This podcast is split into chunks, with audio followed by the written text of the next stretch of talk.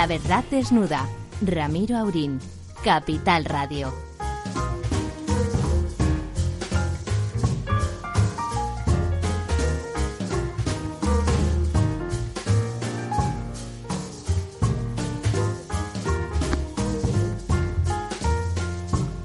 Muy buenas noches, amigas, amigos. Aquí estamos de vuelta, finalmente.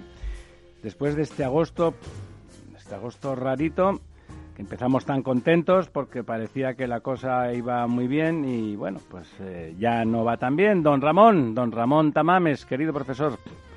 Pues sí, efectivamente bueno, usted, usted a pesar de los años, que lo sepa la audiencia, está usted como un pincel y estupendo de la muerte porque se cuida, porque don Ramón se cuida. Naturalmente que sí, y especialmente cuando vengo a la verdad desnuda, porque aunque no me desnudo, quiero aparentar un poco.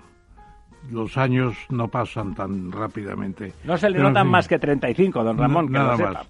Entonces, la verdad es que estoy un poco decepcionado, aunque era de esperar porque el discurso del presidente al IBEX 35 fue nada. Pues, nada con sifón. Nada con sifón, efectivamente. Y me, me, fastidia un poco ver a todos los capitanes de empresa, de las empresas más importantes de España, en esa actitud de casi pleitesía al presidente del gobierno. Perdone, perdone, lo del casi sobra. Es una pena, es una pena que no se le discutan las cosas porque lo único que dijo fue unidad, unidad y unidad.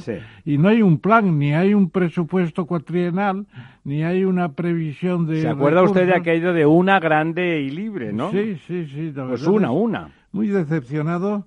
Y luego he visto también la presencia de los dos líderes de la oposición, eh, Casado que no quiere saber nada mientras se vaya eh, Podemos, Unidas Podemos, o sea que no se irán nunca, siempre que puedan se quedarán Hombre, tres años más. Hay que pagar el Y Arrimadas, que ya parece del Partido Socialista, ahí ya negociándolo todo. Bueno, una de las cosas que tendrían que ocuparse también es de, de los ocupas, ¿eh? Porque lo de los ocupas ha llegado a unos niveles. Hay 100.000 viviendas muy, ocupadas. Muy preocupantes. Déjeme, don Ramón, esos son temas que vamos a comentar sin duda a continuación, pero déjeme que salude también a don Lorenzo. Don Lorenzo, ¿qué tal? Muy buenas noches. Estaba escuchando a nuestro querido profesor y, recordaba una noticia que, que había leído hoy en el ABC de unos ocupas que se habían ido de vacaciones y entonces el propietario de la vivienda había cambiado la cerradura y cuando han vuelto le han denunciado al propietario por haber cambiado la cerradura. temporada, es impresionante. No hay gente patón, como decía el torero. Y por supuesto, vamos a saludar al otro lado del Atlántico a nuestro queridísimo don Argemino Barro. Don Argemino, ¿qué tal por New York City? Don Ramiro y compañía. ¿Cómo están? Bueno, ¿Qué tal? ¿Cómo estás, Está, lo primero, ¿está usted bien de salud? ¿Su niño, su señora esposa? Eh, es una pregunta que ya no es retórica cuando la hace uno en No, no, no es retórica. Pero estamos bien, estamos perfectamente de salud, de, empleo, nuestros amigos también, o sea que privilegiados. Teníamos que estar en España ahora, tenía los billetes para hace una semana, pero naturalmente los hemos cancelado por Obviamente, ha hecho usted... aduaneras y, de salud. Ha, hecho, ha hecho usted muy bien. Por cierto, eh, eh, don Argimino nos va a hablar eh, de su libro también. Fantástico. Ha sacado ya, ya está en la calle ese libro que, que nos va a enviar, que ustedes dos tienen una copia en viaje, en camino, en camino hacia... ¿En inglés o en español? En español, en español. ¿Y, sobre qué es? Es sobre la guerra en el este de Ucrania. Es una crónica de la guerra sobre el terreno que cubrí en 2014 y además tiene incursiones a, a la historia que, digamos, explica esta guerra. Y ya está en la calle, está en las librerías españolas desde hace una semana y desde hoy está también en Kindle y en otros formatos electrónicos. ¿Cómo se llama el libro? ¿Cuál es el título? Se llama Una historia de Rus y luego el subtítulo Crónica de la guerra en el este de Ucrania. Bueno, de hecho, el, este fin de semana, don Argimino escribió en el Agora Diario un artículo sobre Bielorrusia y la situación actual con Lukashenko y etcétera que era extraordinario y donde se notaba que era mucho más que un artículo. Claro, ahí vemos que tiene usted detrás un armario ropero de información para esas cosas, ¿no? Pero, Argimino, a mí me gustaría preguntarte, tocas el tema de, de Crimea porque ahí yo me acuerdo que el día que invadió eh, Rusia Crimea, Pues eh, Crimea siempre ha sido rusa.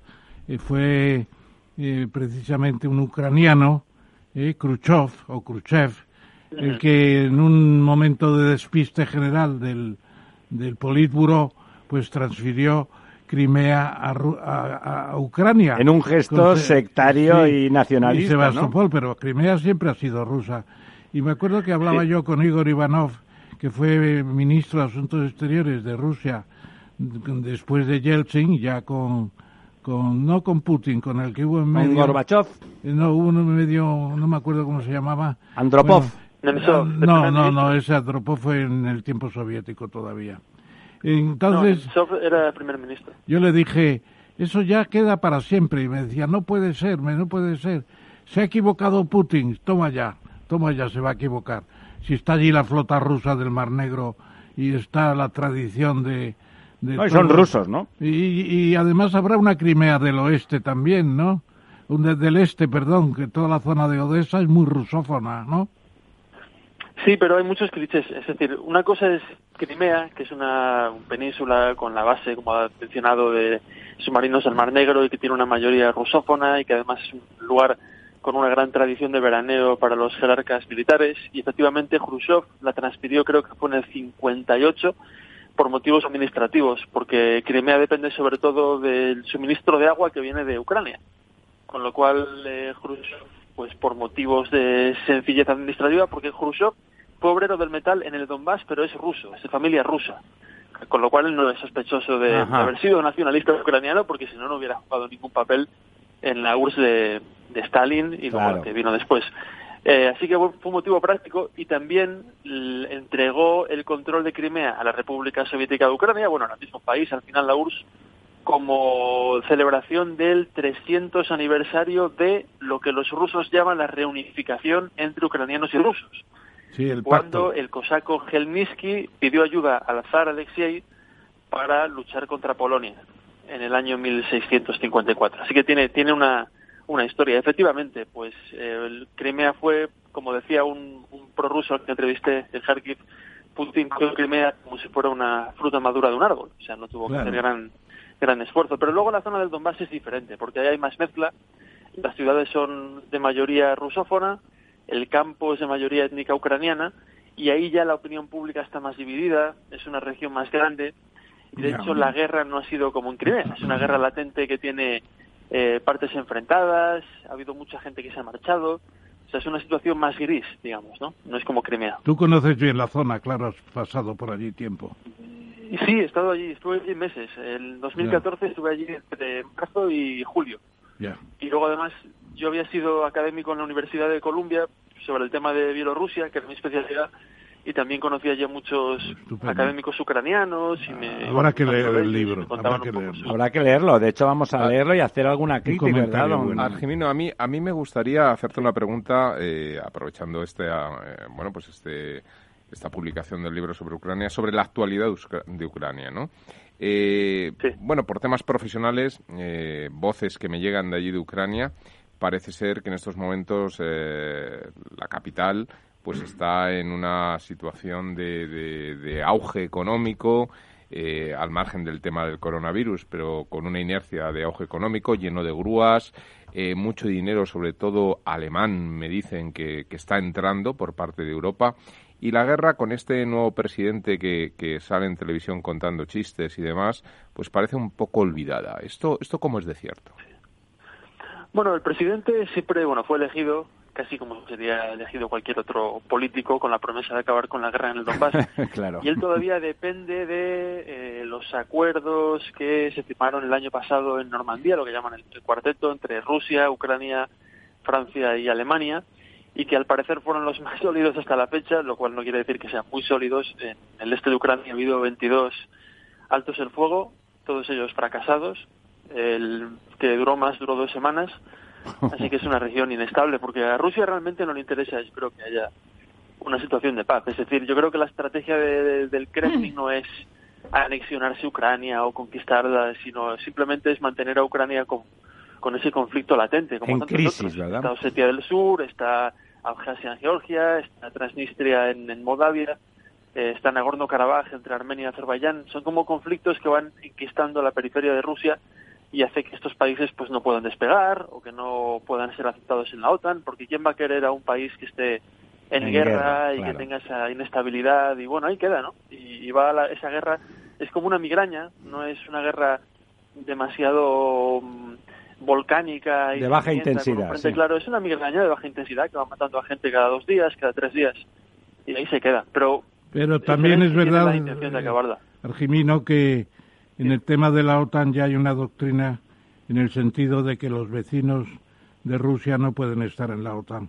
Es decir, que tiene que haber una especie de colchón entre Rusia. De cinturón de seguridad. cinturón de seguridad, lo cual dentro del equilibrio de poderes y tal y cual, que decía sobre todo Kissinger, es bastante razonable. Una especie de Yalta moderna, ¿no? Claro, meterle OTAN en la boca a Rusia, pues es, es cuando menos eh, un poco bueno, ya eh, atrevido, ¿no? Un poco atrevido. y porque, claro, Polonia es de la OTAN y Alemania es de la OTAN y están todos cerquita de, de, Rusia. Y de hecho a los rusos les sienta muy mal eso porque lo consideran una traición, en el sentido de que se abrieron al capitalismo, e hicieron una transición de aquella manera a la democracia y Occidente se lo paga con, con, la, OTAN. La ampliación de la OTAN, ¿no? Y eso fue lo que, lo que les, siempre les ha molestado y lo consideran una, una traición. Tienen lo que siempre se dice ese síndrome de la fortaleza asediada, ¿no? que se suele decir en política cuando se habla de Rusia. Oye, con la venia de nuestro director de programa,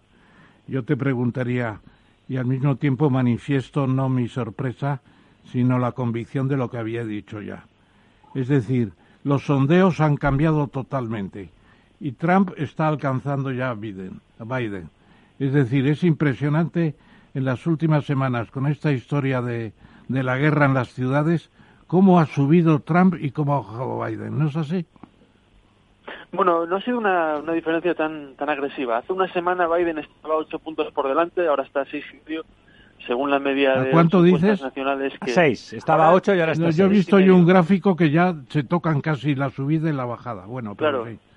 Yo, lo que miro son las, la media de las encuestas, porque hay un portal que se llama Real Clear Politics que hace una media de las ocho encuestas de referencia, que son pues CNN, Wall Street Journal, eh, Monmouth University, Fox News, y bueno, pues son diferentes organismos y la media está en 6,4.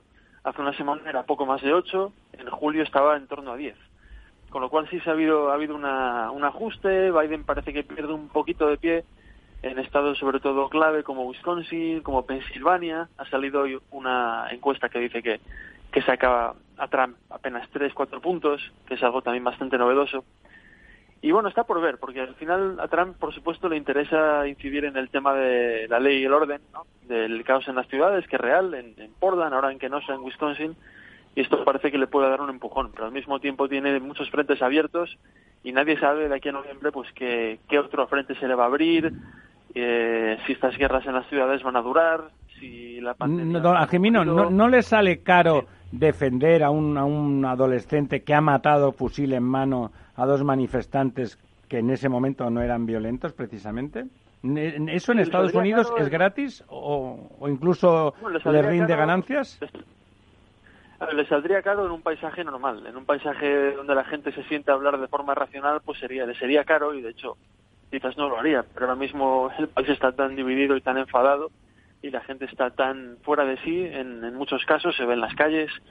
Bueno, y se, ve, perdona, Jimino, se ve Canosa en Wisconsin con la ciudad, eh, parece como en ruinas, ¿no? Ha sido una cosa tremenda, los automóviles, las, los servicios públicos de todas clases, todo ardiendo.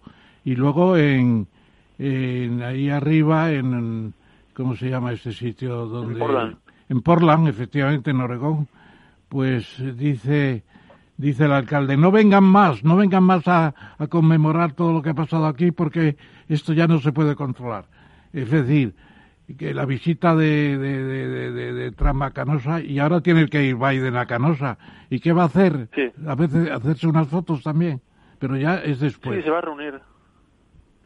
Sí, se va a reunir con las familias, se va a reunir con la gente afectada y va un poco a jugar el papel de, de bueno. sanador de la política, de bueno, de padre que, digamos, escucha los problemas de, los hijos y está jugando un poco ese papel. Pero Biden tiene ese problema ahora porque, como digo, lleva pues, pues apartado un poco del ruedo de la campaña, metido en su casa de Delaware y viendo cómo Trump se desgastaba lentamente.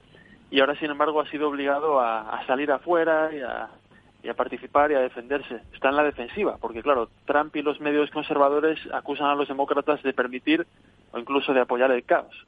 Y ahora los demócratas es un partido tan diverso que hay gente que efectivamente apoya el caos y dice que si no hay justicia racial no puede haber paz. Eso lo dijo, por ejemplo, una congresista de, Massachusetts. Y los republicanos pues cogen este tipo de declaraciones y se las achacan a Biden y dicen Biden es débil, está controlado por la extrema izquierda, eh, si lo elegimos el país caerá en manos de los marxistas, etcétera, etcétera. Y Biden tiene que defenderse, claro.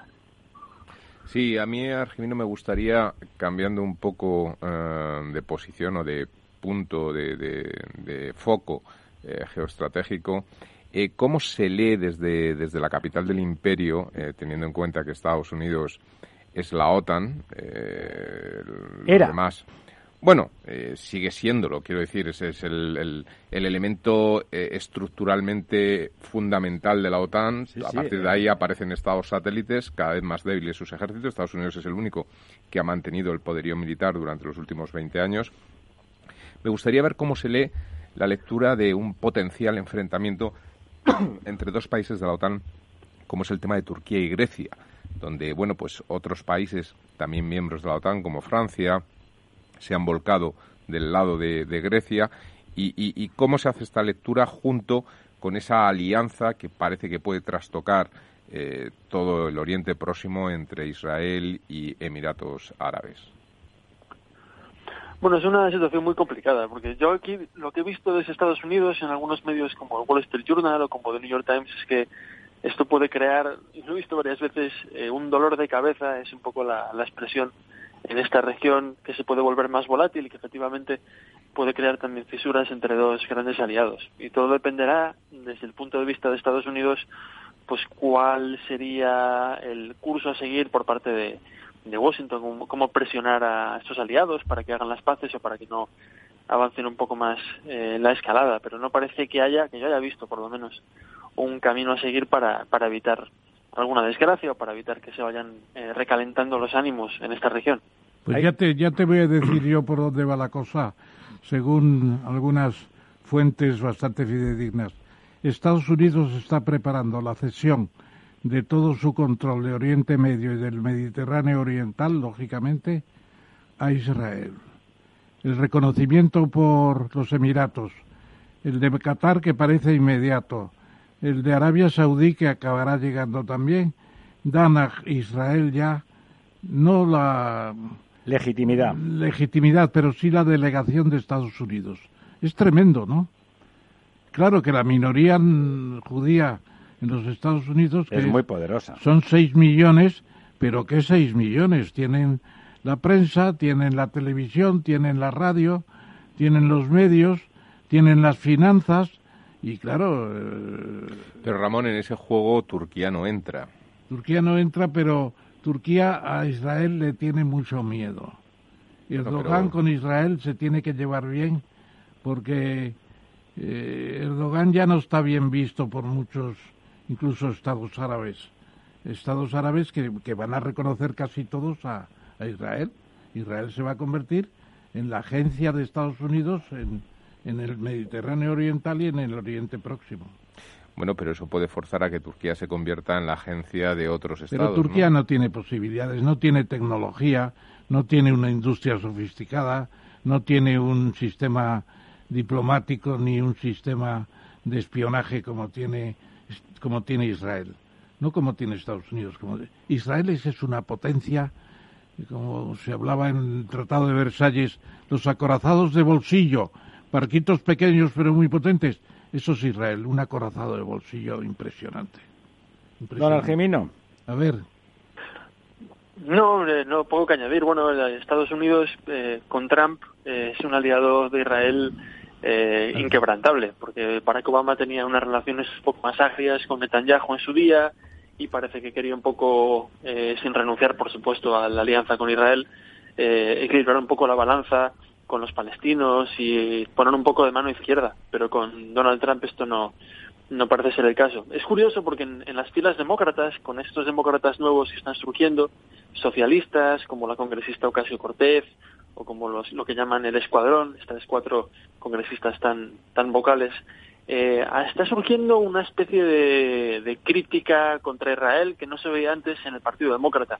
Y parece que las nuevas generaciones están un poco más en la línea de la izquierda europea y de empezar a simpatizar más con los palestinos. Eh, eh, la propia Ilhan Omar, que es esta congresista de, de, Minnesota, somalí, es musulmana, pues ha sido especialmente crítica y parece que, que, es algo que está que es nuevo, porque los demócratas y republicanos siempre han sido aliados de Israel, eh, da igual quién fuera el presidente, pero hay una corriente crítica que está surgiendo y que en algún momento quizás pueda cuestionar esta alianza que dura desde la creación de Israel, ¿no? después de la Segunda Guerra Mundial. Oye, ¿y qué, qué, nos puedes decir, Argimino? ¿Qué ha pasado con, con la cotización eh, de Tesla en estos en estas últimas horas? Ha sido tremendo, ¿no? Un accionista importante que, que retira una parte de su, de su accionariado y se hunde un 10% en un solo día, ¿no? Bueno, estaba muy inflada Tesla. ¿eh? Bueno, estaba muy inflada, pero ¿qué pasa? ¿Empieza a haber desconfianza de los números prospectivos? Bueno, Tesla ha crecido muchísimo en los últimos meses y ahora parece que en el día de hoy había llegado a caer, como usted dice, casi un 10%, pero al final veo que ha cerrado un 5,83 en la sesión de hoy. Y bueno, yo creo que, como decía eh, don Ramiro, la empresa ha crecido muchísimo ¿no? y se convirtió ya en la, en la mayor automovilística de Estados Unidos por cotización y de hecho Elon Musk ha salido propulsado a ser de los hombres más ricos del mundo eh, y bueno, quizás esta corrección pues será un poco de esperar, a pesar de que ha tenido, parece, el origen en esta en este retiro de, acciones concretas por parte de un, de un inversor. Muy bien, don Argemino. Eh, pues si no, casi es la, casi es la media. Vamos a dejarle reposar. Eh, esperamos que su libro, es una pena, lo iba usted a presentar por aquí en las Españas y con el cuento del coronavirus, que es un cuento un cuento terrible y triste, efectivamente. Bueno, pues no va a poder ser, pero ya sabe usted que cuenta con nuestra promoción entusiasta y en los medios en los que tenemos acceso, sin duda, vamos a comentarlo. Antes espere que don, don el profesor Tamames le quiere decir una pregunta que tú que has vivido por allí, has estado trabajando por allí, como has dicho antes. Un ruso hablando en ruso y un ucraniano hablando en ucraniano, ¿Qué tal se entienden? ¿Mejor que los catalanes y los castellanos? Eh, bueno, también es un melón, es un melón para abrir peligroso, porque los ucranianos te dirán que no, que no tiene nada que ver, que hay una raíz común, pero que el ucraniano es un idioma totalmente dependiente. No mentirían, pero otros dirán que bueno, que son como el español y el portugués, digamos, ¿no? Eh, también hay muchos ucranianos. Y de hecho también hay entre el ruso y el ucraniano todo tipo de mezclas. Hay un idioma que se llama Surjik, que es un dialecto que se habla por todo el campo de Ucrania, eh, al oeste, al norte, al este, y que es una mezcla variable entre ruso y ucraniano. En el este es más ruso que ucraniano, en el oeste es más ucraniano que ruso. Y, un, bueno, un creol, un, creol, un criollo. Sí, como el portiñol y el español. se comprendería. Si se hace un esfuerzo, se comprenderían, sin duda. Bueno, muy bien. Pues, don Argemino, el próximo miércoles volvemos a hablar con usted al otro lado del Atlántico. Un abrazo. De acuerdo, un abrazo. La verdad desnuda. Capital Radio.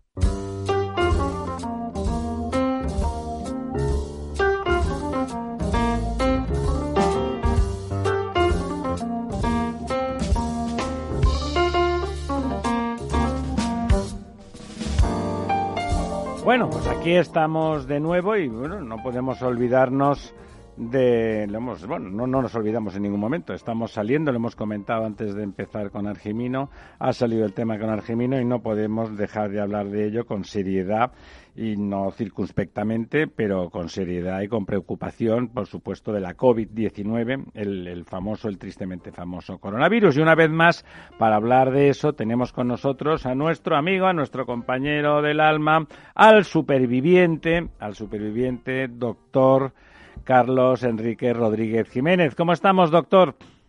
Hola, buenas noches.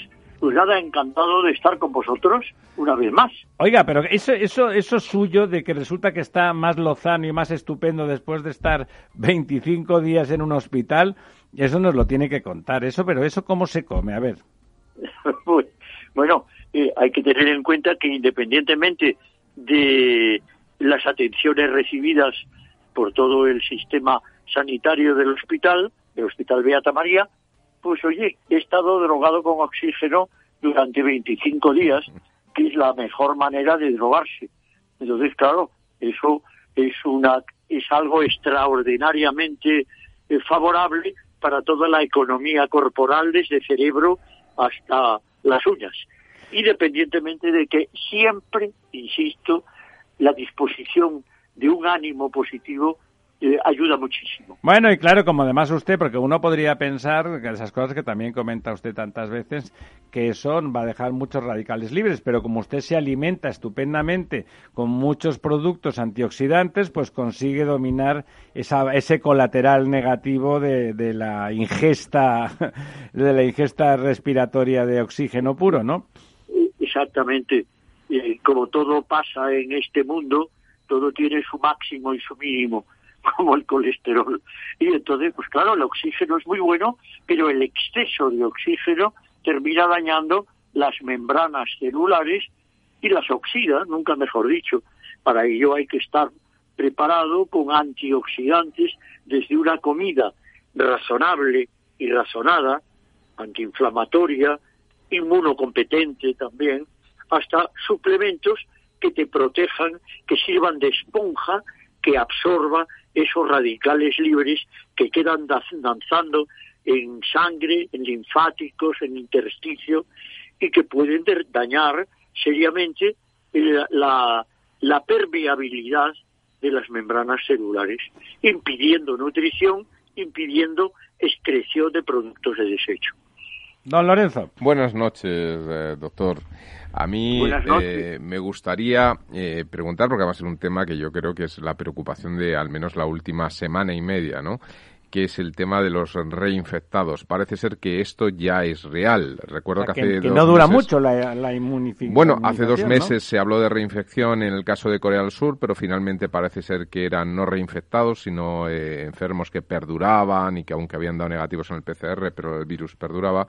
Pero ahora ya sí que se confirma el caso de reinfecciones en varios países. De hecho, en España ha habido uno en Burgos Ayer aparecía la noticia también en Ecuador, en Asia eh, también ha habido casos en Taiwán. Es decir, ya, ya empieza, ya, claro, obviamente han pasado meses desde los primeros infectados y por lo tanto ya estamos cinco o seis meses después y por lo tanto es cuando ya y viene una segunda oleada y, aparecen estos casos. No es que sean muchos, podrían ser en elementos, de, digamos, anómalos o singulares, todavía no se sabe, pero bueno, es un motivo de preocupación porque en un caso en el que esto eh, se confirme realmente, como decía don Ramiro, dure pocos los anticuerpos, ¿esto implica que la vacuna ah, no va a servir? Bueno, mm, yo creo que aquí el aplicar lo de la excepción confirma la regla es totalmente correcto, independientemente de que la ignorancia mundial que existe sobre el, coronavirus o, la COVID, la pandemia COVID-19, pues eh, se refleja en estos casos. Todos son suposiciones, ha aparecido un caso en no sé dónde, eh, efectivamente, pero desde el punto de vista eh, general y con la modestia que la medicina debe de desarrollar en estos casos de ignorancia general, ¿eh? aunque con toda la buena disposición de superarla, hay que decir que estos casos de reinfección significa que el terreno está propicio para ello. El terreno significa que es una persona con unas defensas, con un sistema inmuno, eh, lógico, inmuno, inmunológico innato, bajo, deficiente, y que entonces, pues, a la menor vuelve a caer en el mismo en el, en, el mismo percance. Independientemente de esto, puede ser que se trate de un de una eh, de una persona, de un paciente con una infección o con un proceso crónico largo que debilita ese estado. En ningún caso, me arriesgo a decir que en ningún caso esto debe ser un efecto de una nueva alarma, una alarma extendida, creo que innecesariamente, porque una cosa es prevención, prevenir antes que curar, prudencia, y otra cosa es estar verdaderamente asustados, alarmados excesivamente ante una pandemia que hay que tomar las medidas oportunas, pero nunca pensar que es un tsunami que nos Doctor, va a déjeme simplemente puntualizarle. Don, don Lorenzo ha hecho una pregunta muy pertinente. Suenan, es verdad, yo sé que usted, vamos, que lo ha sufrido y que no es ningún pipiolo, ni ningún negacionista, ni nada por el estilo, pero, y quiere alejar, pero a pesar de eso quiere alejar el alarmismo. Pero la pregunta se lo hace mucha gente.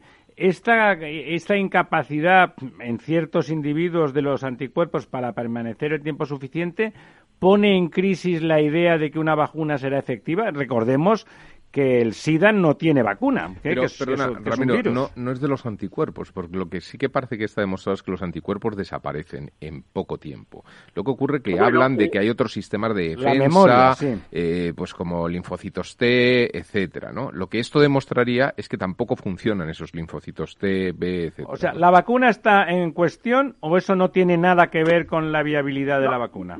Para mí no tiene absolutamente nada que ver siempre que el, el proceso y el protocolo de realización de vacuna se haga según lo establecido. No a ver quién saca la mejor la, la vacuna el primero, sino a ver quién saca la mejor vacuna, como, como yo siempre refiero aquí a Luis en Juanes, que siempre ha dicho jamás me daré prisa en sacar una vacuna lo, hace con el tiento y el protocolo establecido. Y vuelvo a insistir, eh, que haya contagio, que haya morbilidad, que la habrá largamente, no significa que haya mortalidad o letalidad aumentada. Muy por el contrario, yo soy de los que opinan que eh, el COVID-19 cada vez será menos agresivo. La carga viral va a descender notablemente. Y entonces, doctor, que sabemos también que usted está preparando un libro sobre el tema, llevamos una noche de libros porque Argimino también Y después hablaremos Acaba- del de don Ramón, por acaba supuesto. de romper aguas y usted está a punto de romper aguas también y dar a luz ese libro. ¿Podría explicarnos un poco cuál es la estructura del libro? Porque a mí me interesa mucho que haya una parte importante del trabajo explicando cómo funcionan los virus. Los virus es una cosa prodigiosa. Dicen que hay 200.000 variedades con unas cuantas, cinco o seis familias importantes, ¿no? Y entonces, eh, ¿está vivo o está muerto el virus? Bueno, lo primero, lo primero que está muy bien esa consideración, porque todavía entre gente mucho más experta que yo, específica en especialista y específica en estudio de virología, se discute si es un ser vivo o es una especie de robot biológico capaz de vampirizar, de usurpar el mecanismo de reproducción de una célula y seguir su labor destructiva, porque dentro de lo que de las definiciones de biología el, el ser vivo es aquel que es capaz de reproducirse. Los virus, el coronavirus concretamente que nos ocupa, no tiene esa capacidad, sino que es una máquina de destrucción que con ese, entre comillas, pensamiento letal se introduce en una célula con un mecanismo, con una estrategia verdaderamente prodigiosa, atraviesa la membrana celular, que no es cualquier cosa porque está muy bien defendida en cualquier tipo de célula, se mete dentro del, se desnuda, pierde su cubierta y con el mecanismo, como si fuese un robot, se adapta a todo el protocolo de reproducción de la célula y se mimetiza, se mete dentro como si fuese un intruso y se reproduce, se vuelve a recubrir de su especie de membrana, porque no es una membrana, es una cubierta, deja lesionada, prácticamente asesina a la célula que ha vampirizado y sale de la célula olímpicamente a continuar su labor de destrucción celular. Eso es lo que se puede decir. No se sabe si considerarlo como una fracción de una célula, vamos, una bacteria es mucho más complicada y completa que un virus, o es verdaderamente un, un ser vivo y por lo tanto habría que cambiar la definición de lo que es un ser vivo, que también puede serlo sin tener ese mecanismo de reproducción. Bueno, de hecho, eso querría decir que en algún momento podríamos ser invadidos, cuando hablamos de extraterrestres, por eh, información genética que nos colonizara, ¿no? efectivamente, efectivamente. Es más, cabe la posibilidad de que esas, esos rebotes que existan en algunas personas sea porque este, este coronavirus tiene una proteína que se llama proteína N, que es capaz de dejarlo invisible ante las, eh, las pruebas, los test que se hagan para detectarlo. Se mete, ya no solamente queda en el citoplasma de la célula, sino que se mete en la Santa Bárbara de la célula. El ribosoma, el, ribosoma.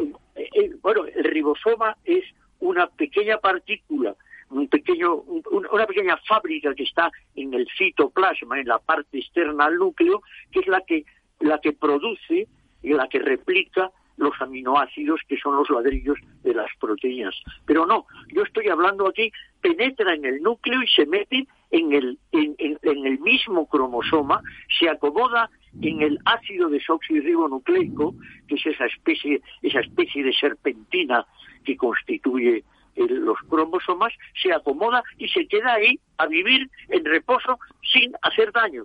Y de repente se recrea y vuelve a atacar. Es una cosa que no se considera y no se habla habitualmente, pero hay que, hay que valorarla.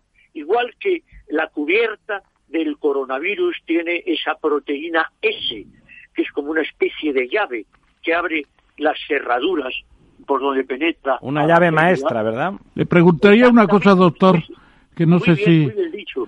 Es una llave maestra capaz de perforar cualquier tipo de cubierta celular que las neuronas son diferentes a las células epiteliales o a las los hepatocitos del hígado. Yo una vez leí, leí a propósito del tamaño de los virus que poniendo un símil, si el virus se aumentara hasta una pelota de tenis que llevara Nadal en el pantalón para sacarlo en su momento, eh, Nadal tendría que tener 800 kilómetros de altura. Claro, hay virus que todavía no se pueden ver con el micro, el micro qué? microscopio, el microscopio electrónico Oye, ¿están todos ya visibles o todavía hay alguno que no se puede ver? Bueno, yo no soy virólogo, pero estoy seguro que eh, hay que descubrir todavía muchas cosas, como por ejemplo, eh, eh, no sabemos todavía esas intolerancias intestinales a trastornos de la microbiota, quién lo produce. No sabemos si hay algún elemento microbiano tan ínfimo o una molécula parecida a lo que fuera un virus, como se llaman ahora las arqueas, que es una familia entre virus y bacteria, que no se sabe todavía distinguir y está haciendo su labor maléfica. No sería nada de extrañar que hubiese virus, pero vamos, para ello, Marta, es así que un, un colega no, ni, ni eh, neoyorquino el compañero de este de este biólogo que tanto cito que es eh, Luis Luis eh, eh, en buena dice que no nos preocupemos de no de quedarnos sin trabajo porque hay tantas cosas que descubrir que tendremos mm, tendremos trabajo de sobra para seguir sobreviviendo. Don Carlos, la forma, en que, la forma en que contaba ahora usted lo de las pequeñas partículas me hacía de golpe el, cerebro se me ha ido a la física de partículas, donde después de, de, hace ya años, de hace décadas, donde se hablaba de átomos y de electrones, de protones, de neutrones, cada vez se descubrieron partículas más y más pequeñas, los bosones, mínimas partículas que tenían una función muy importante y al mismo tiempo no tenían entidad propia, ¿no? No caracterizaban ningún material, no eran no eran no eran capaces de constituir moléculas y, tener signos de identidad y en cambio tenían un valor fundamental en la construcción de la arquitectura molecular, ¿no? Bueno, bueno, perdón un, momento, doctor. Me, permite, doctor, un momento. Un momento, don Carlos, un momento. Porque, porque este tema es muy importante. Eh, las subpartículas atómicas eh, son la base del Big Bang. Eh, los átomos tardan por lo menos 300.000 años en construirse y las moléculas millones de años, porque al fin y al cabo desde que fue el Big Bang han pasado eh, 13.800 millones, millones de años, claro.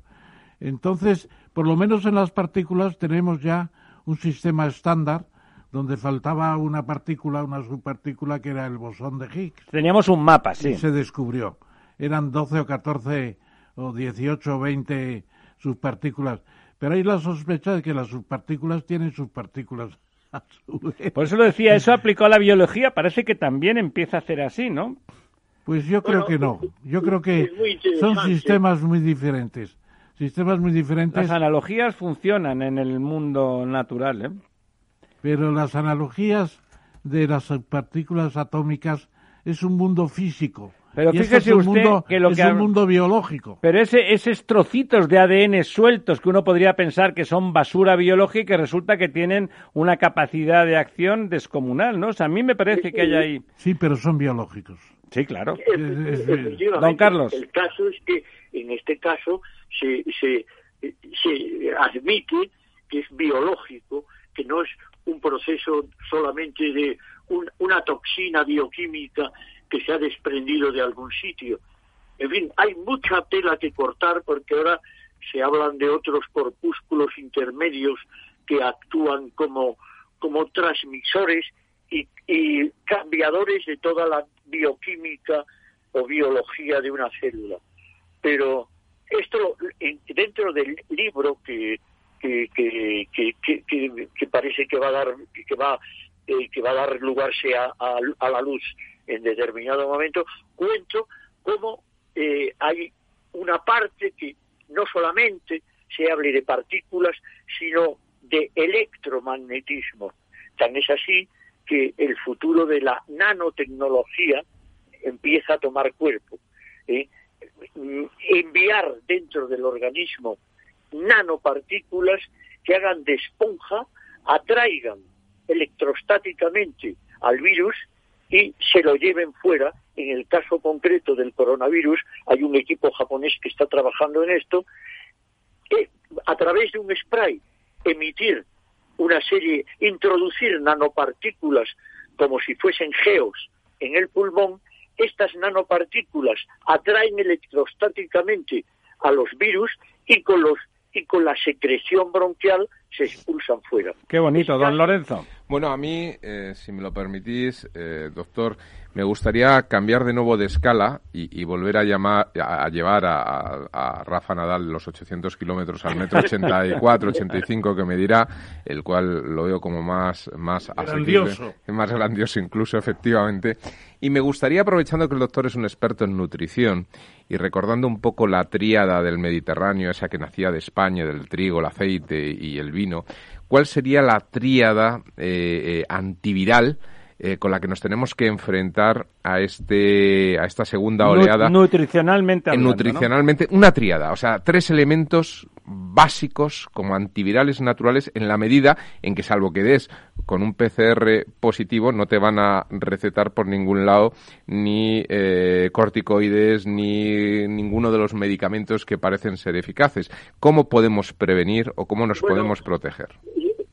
Es, es muy interesante la propuesta que haces porque efectivamente estamos más preocupados de eh, una ayuda externa casi eh, mágica o urgente, como náufragos estamos buscando una tabla de salvación, cuando con un bioestilo correcto tenemos una arma fantástica para eh, implementar nuestro sistema inmunitario y preocuparnos, o sea, mejor dicho, ocuparnos, más preocuparnos, más que preocuparnos de esperar cualquier ataque y responderlo debidamente. ¿Es el omega 3?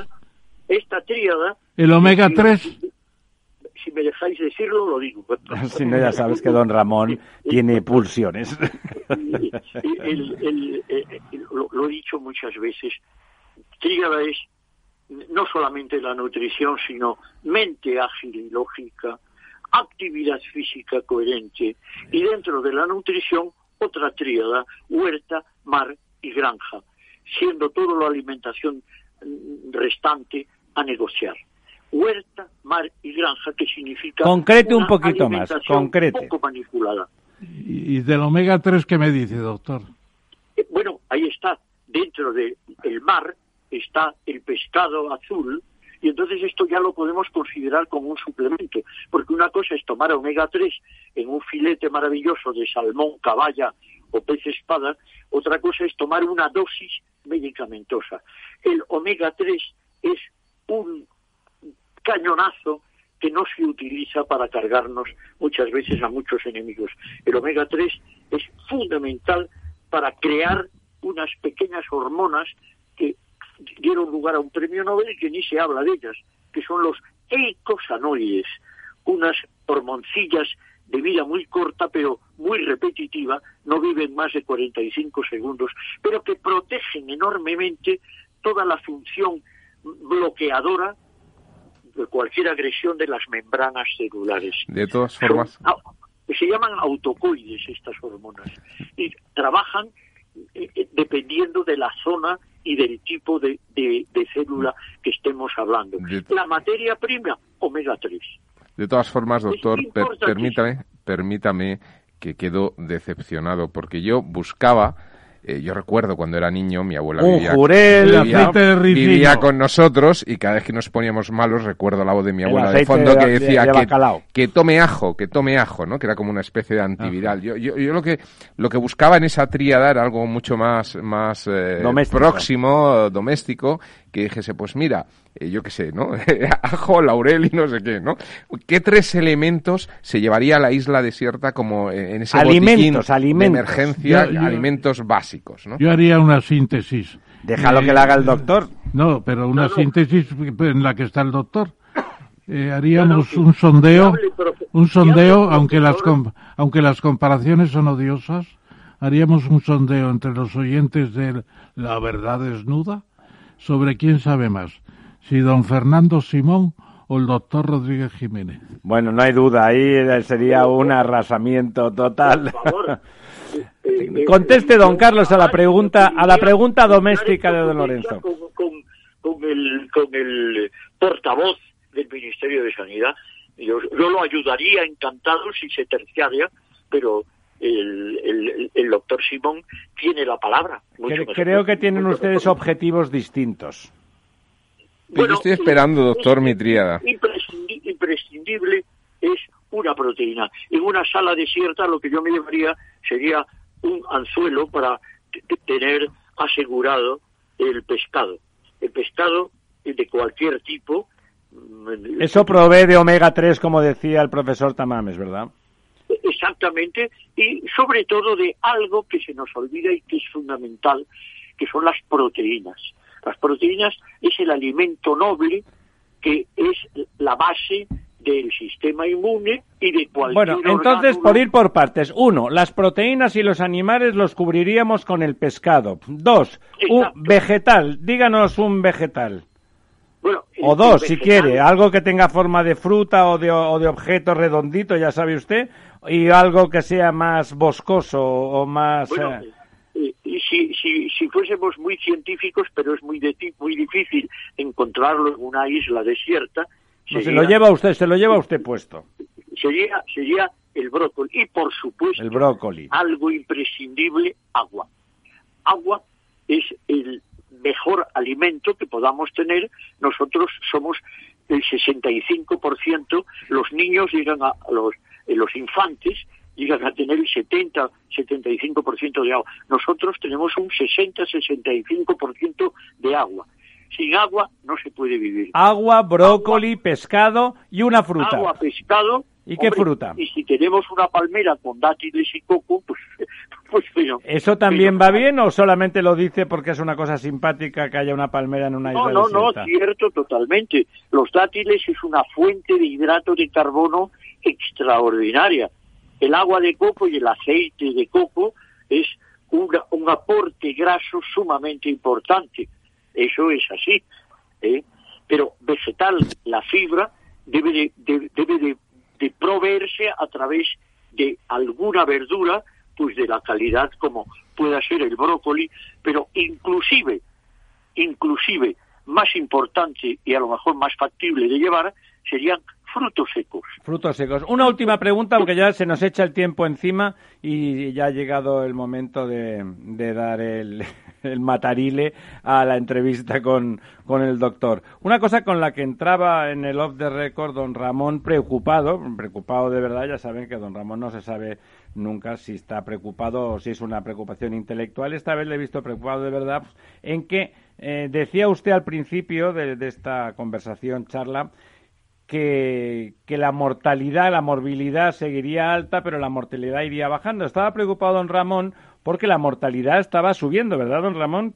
Está subiendo últimamente porque hay muchos más casos. Tenemos más casos de contagios que, durante el confinamiento. Pero la mortalidad, eso es la morbilidad. Sí, está, está bajando en porcentaje, pero como hay tantísimos casos, está subiendo el número en valor absoluto. ¿Qué cree usted al respecto? Bueno, hay que, hay que valorar lo que es mortalidad y lo que es letalidad, que muchas veces se confunde. Letalidad es el porcentaje de fallecidos respecto al número de población sana, de, una población en general de un núcleo. Mortalidad es referente a los casos de contagio que fallecen. Entonces, pues con toda casi con toda seguridad lo veremos a lo largo del tiempo y así lo certifico en el libro eh, que, saldrá cuando tenga que salir. Cuando Dios quiera. Y, con seguridad no pasará la letalidad de, la mortalidad, mejor dicho, del 1%. De los contagiados no pasará del 1%. En Estados Unidos se calcula que se vaticina que el fallecimiento será de un millón. Claro, alguien me dijo, oiga, ¿y está usted contento con eso? No, hombre, por favor, basta que muera una persona para que una persona en sus cabales se disguste. Pero si estamos hablando eh, de las estadísticas, que como también alguien, alguien dijo, las estadísticas están para mentir estadísticamente, pero son imprescindibles para sacar la verdad. Pues efectivamente, eh, desde el punto de vista estadístico, estamos demasiado asustados para lo que han sido otras pandemias. Eso clarísimamente. Hay tanta, tanta mm, basura informativa como aparentemente hay ahora basura cósmica que estamos atravesando, que se confunde la gente, no se le da la serenidad oportuna. Una última pregunta que le quiero no, no, no, don Lorenzo. No, no pregunta, comentario. Eh, simplemente eh, cuando comenta de que estamos exagerando un poco esta, esta pandemia, eh, yo recuerdo que en el mes de abril en Nueva York se abrieron fosas comunes. Esto ocurre en la guerra. Yo no creo que estemos exagerando tanto. Bueno, don Carlos, muchísimas gracias. Como mínimo, como mínimo, vuelve usted para presentar su libro y como máximo, pues la semana que viene. bueno, pues muchísimas gracias a vosotros. No sé si he sido útil. volvemos en un minuto, don Carlos. Un abrazo muy grande. Un abrazo.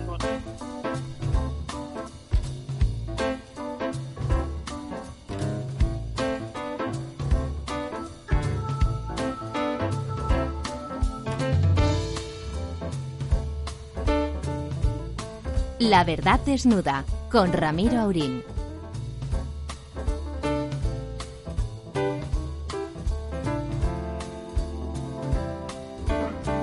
Bueno, y a las 11 ya hay un minutito tenemos a nuestro a nuestro tercer invitado de hoy, un amigo ya ha estado con nosotros en alguna ocasión, don Emilio de Diego, ¿está usted ahí?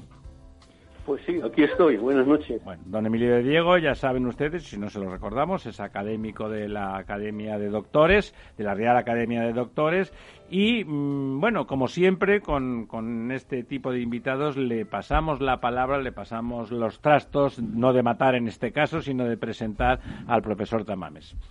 Buenas noches, Emilio. Muchas gracias por venir. Y a mí me gustaría destacar las facetas de don Emilio.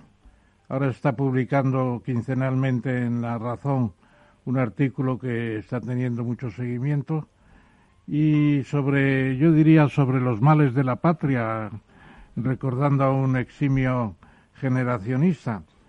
Pero yo lo que hoy creo que deberíamos preguntarle es sobre las, los cursos de verano.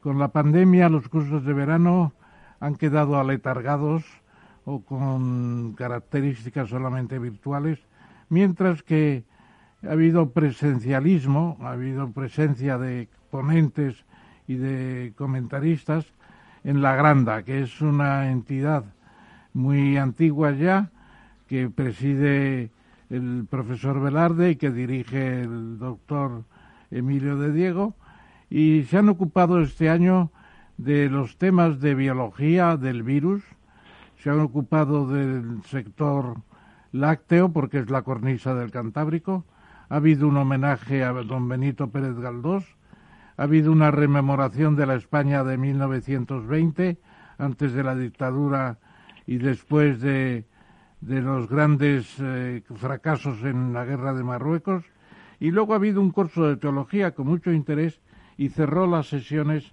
el presidente, mejor dicho, el director de la Real Academia Española, Santiago Muñoz Machado.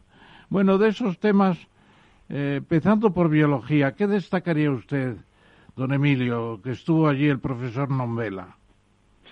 Bueno, pues destacaría que eh, el grupo de expertos que reunió el doctor Nombela mm, abarcaban los, los aspectos más importantes relacionados con la pandemia, desde lo que sabíamos a lo que no sabíamos, a través del reto que supone para la microbiología, para la investigación en el campo de, la, de la, farmacología, de la vacunación, en, todos los aspectos. Y finalmente, bueno, pues una evaluación sobre el nivel de protección que teníamos y que habíamos tenido. Todo ello con una, un rigor y propio de la granda y una modestia, bueno, pues eh, propia también de los científicos de primer nivel. Certezas e incertidumbres de un biólogo, un reto para la microbiología, como decía, los desafíos del desarrollo de una vacuna frente a SARS-CoV-2, etcétera, etcétera, etcétera. Son algunos de los temas que fueron analizados bajo la, dirección del profesor Nombela con intervención de don Santiago Melón, por ejemplo, de don Juan Luis Fernández, etcétera, es decir, de algunos de los nombres notables en ese campo de la biología española. Y en el homenaje a Galdós, que, que hubo principalmente eh, una especie de paralelismo con, con Clarín, a propósito de lo que era la sociedad española de, del cambio de siglo del 19 al 20, ¿no? ¿Qué tal Galdós? ¿Qué tal Galdós? ¿Se le lee mucho actualmente?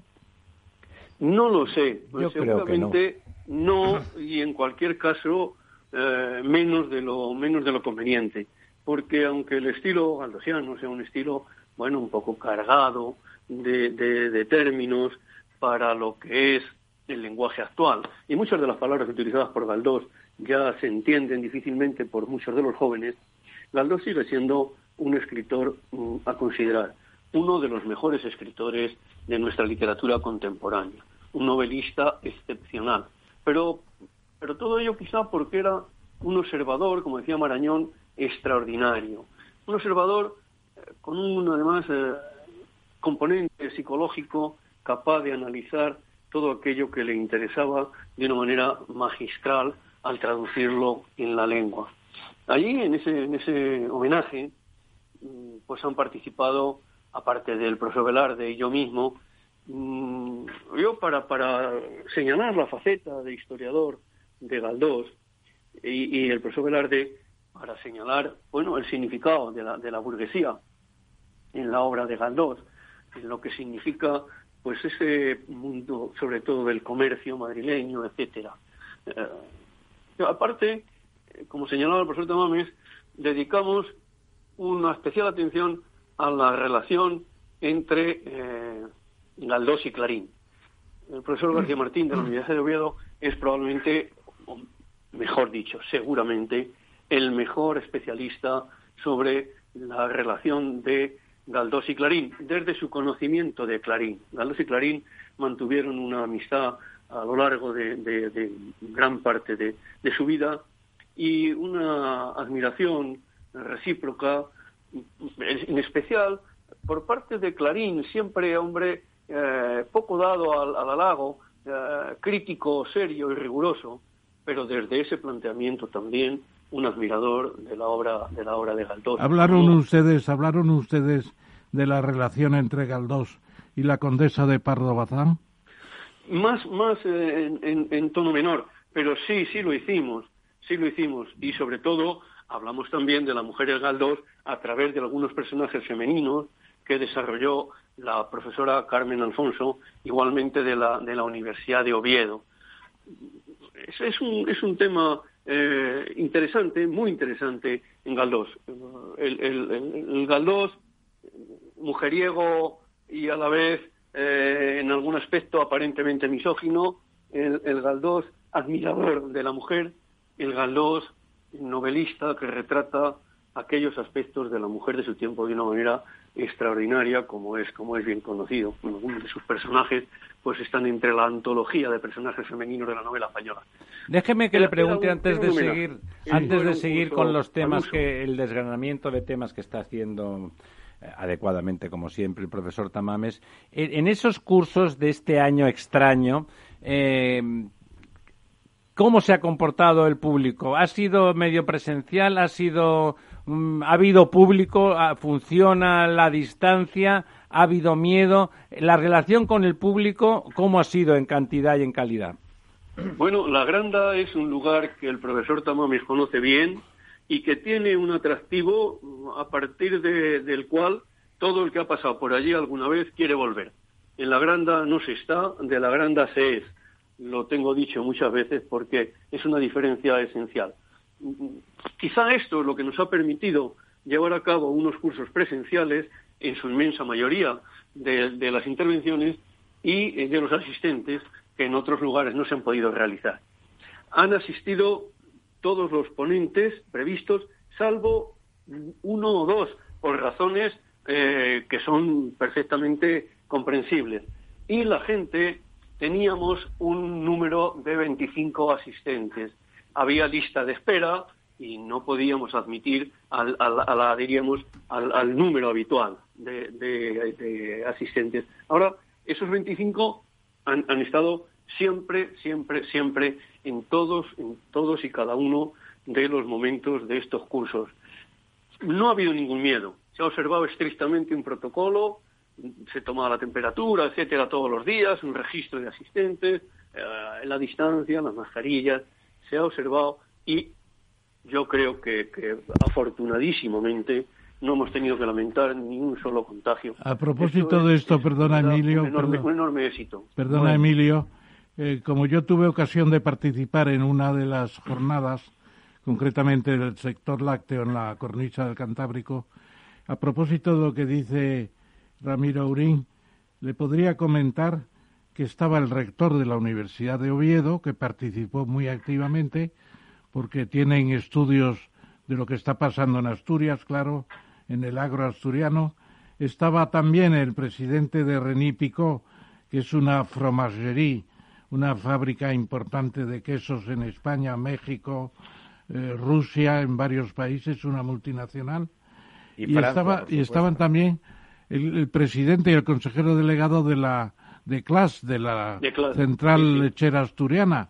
Bueno, allí se organizó un debate impresionante. Yo escribí un artículo después en la Nueva España. Que ¿Cuál era el objeto del debate? ¿Cuál era la discusión? Pues sencillamente, que España tiene un déficit de producción de leche de 3 millones de toneladas, produce unos 6 millones, y se importan 3 millones porque no tenemos capacidad productiva, porque el número de, ganaderos está disminuyendo y aumenta mucho el tamaño por unidad de explotación, está aumentando mucho y la productividad.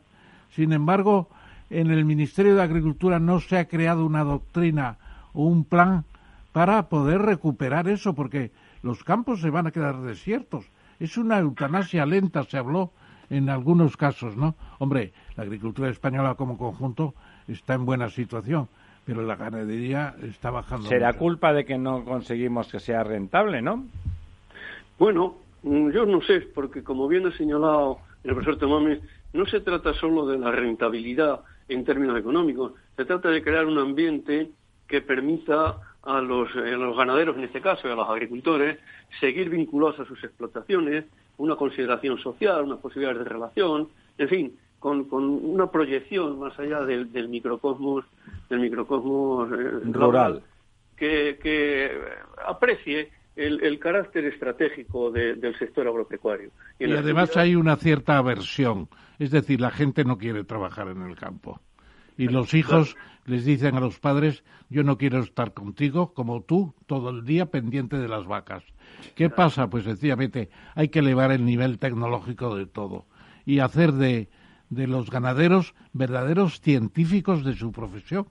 Yo propuse la creación de una universidad, como ha hecho Mondragón. Mondragón ha hecho la sociedad cooperativa una universidad tecnológica impresionante. La agricultura española necesita también de centros así. Tecnificarse, don Lorenzo.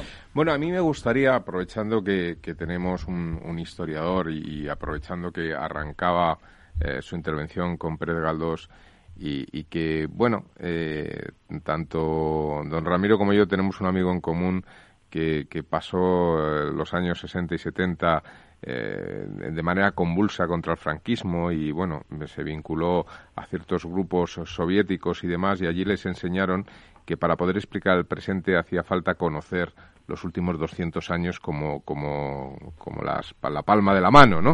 Eh, eh, claro, Pedro Galdós es un señor eh, que, que, vive esa segunda mitad del siglo XIX es una persona que además de ser eh, un gran narrador de la época, ¿no? Con esos episodios nacionales y demás, pues es, es, un hombre también con compromiso político.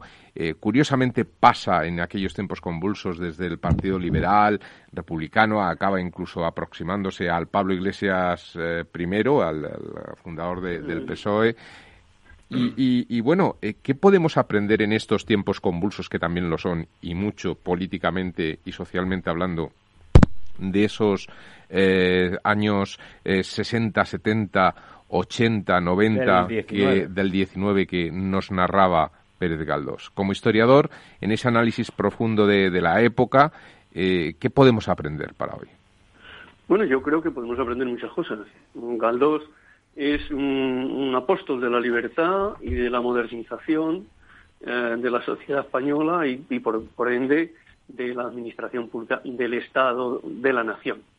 Galdós tiene un, proyecto de la historia que hoy no estaría demasiado en boga porque cree en el hombre, cree en, el, en, en la capacidad del ser humano si encuentra las circunstancias adecuadas para desarrollarse. Es un poco la idea del, del, de heredada de la ilustración y, tamizada por, por, el siglo, por el siglo XIX. Aprendemos que, eh, que la libertad no se, no se da, que la libertad se conquista todos los días, que, que la nación no es algo que viene dado y, y permanece, bueno, pues estanco y, y, y, absolutamente paralizado, sino que es algo dinámico que debemos también de construir todos con el esfuerzo cotidiano, que debemos de tener proyectos comunes, que debemos de mirar hacia adelante. Todo eso está en Galdós. Todo eso está en Galdós una y otra vez. Y para los años que, usted señala, o que tú señalas, la revolución del 68 es el momento quizá álgido del, de, del Galdós protagonista en primer plano de algunos momentos de la historia de España. Galdós fue un, hombre, uh, bueno, de, de Ruiz Zorrilla, Galdós fue un hombre, como es bien sabido, defensor de Amadeo de Saboya, creía en la monarquía democrática, se crea un periódico El Debate que él dirige precisamente para, para apoyar a un hombre como Amadeo, que no contaba con el, con el respaldo que su idea y su impulso merecían. Galdós yo creo que es un personaje que no ha tenido en este año la, la, evocación que debía de tener y el reconocimiento que debería de tener, bueno, en parte por, la, por las extraordinarias circunstancias sanitarias que hemos atravesado, porque apunta a un modelo de España que, no sé si está en este instante demasiado en, la misma línea de, del poder. ¿Tú crees que Galdós, Galdós y Baroja eh, no se entendieron mucho, me parece, ¿no? Eh, Galdós eh, tiene grandes novelas sociológicas. Por ejemplo, a mí la que más me gustó fue Miau, cuando estudia la administración española y hace un retrato que todavía es válido. Fantástico. Pero tiene la profundidad, por ejemplo, de un César Onada o del cura de Monleón o del caso de, de eh, La Busca, Mala Hierba, esas novelas de Baroja que son de una pieza en el análisis sociológico, ¿llega a la profundidad de Baroja o tú crees que lo alcanza o yo es que soy un barojiano eh, corrompido? Confeso.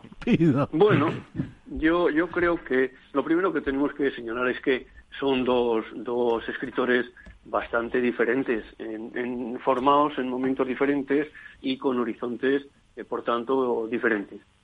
Baroja Malgré Luis es un 98ista, Baroja no creía en eso que se inventó como generación, que se inventó Zorín como generación del 98, pero está ahí, generacionado y aparece como tal.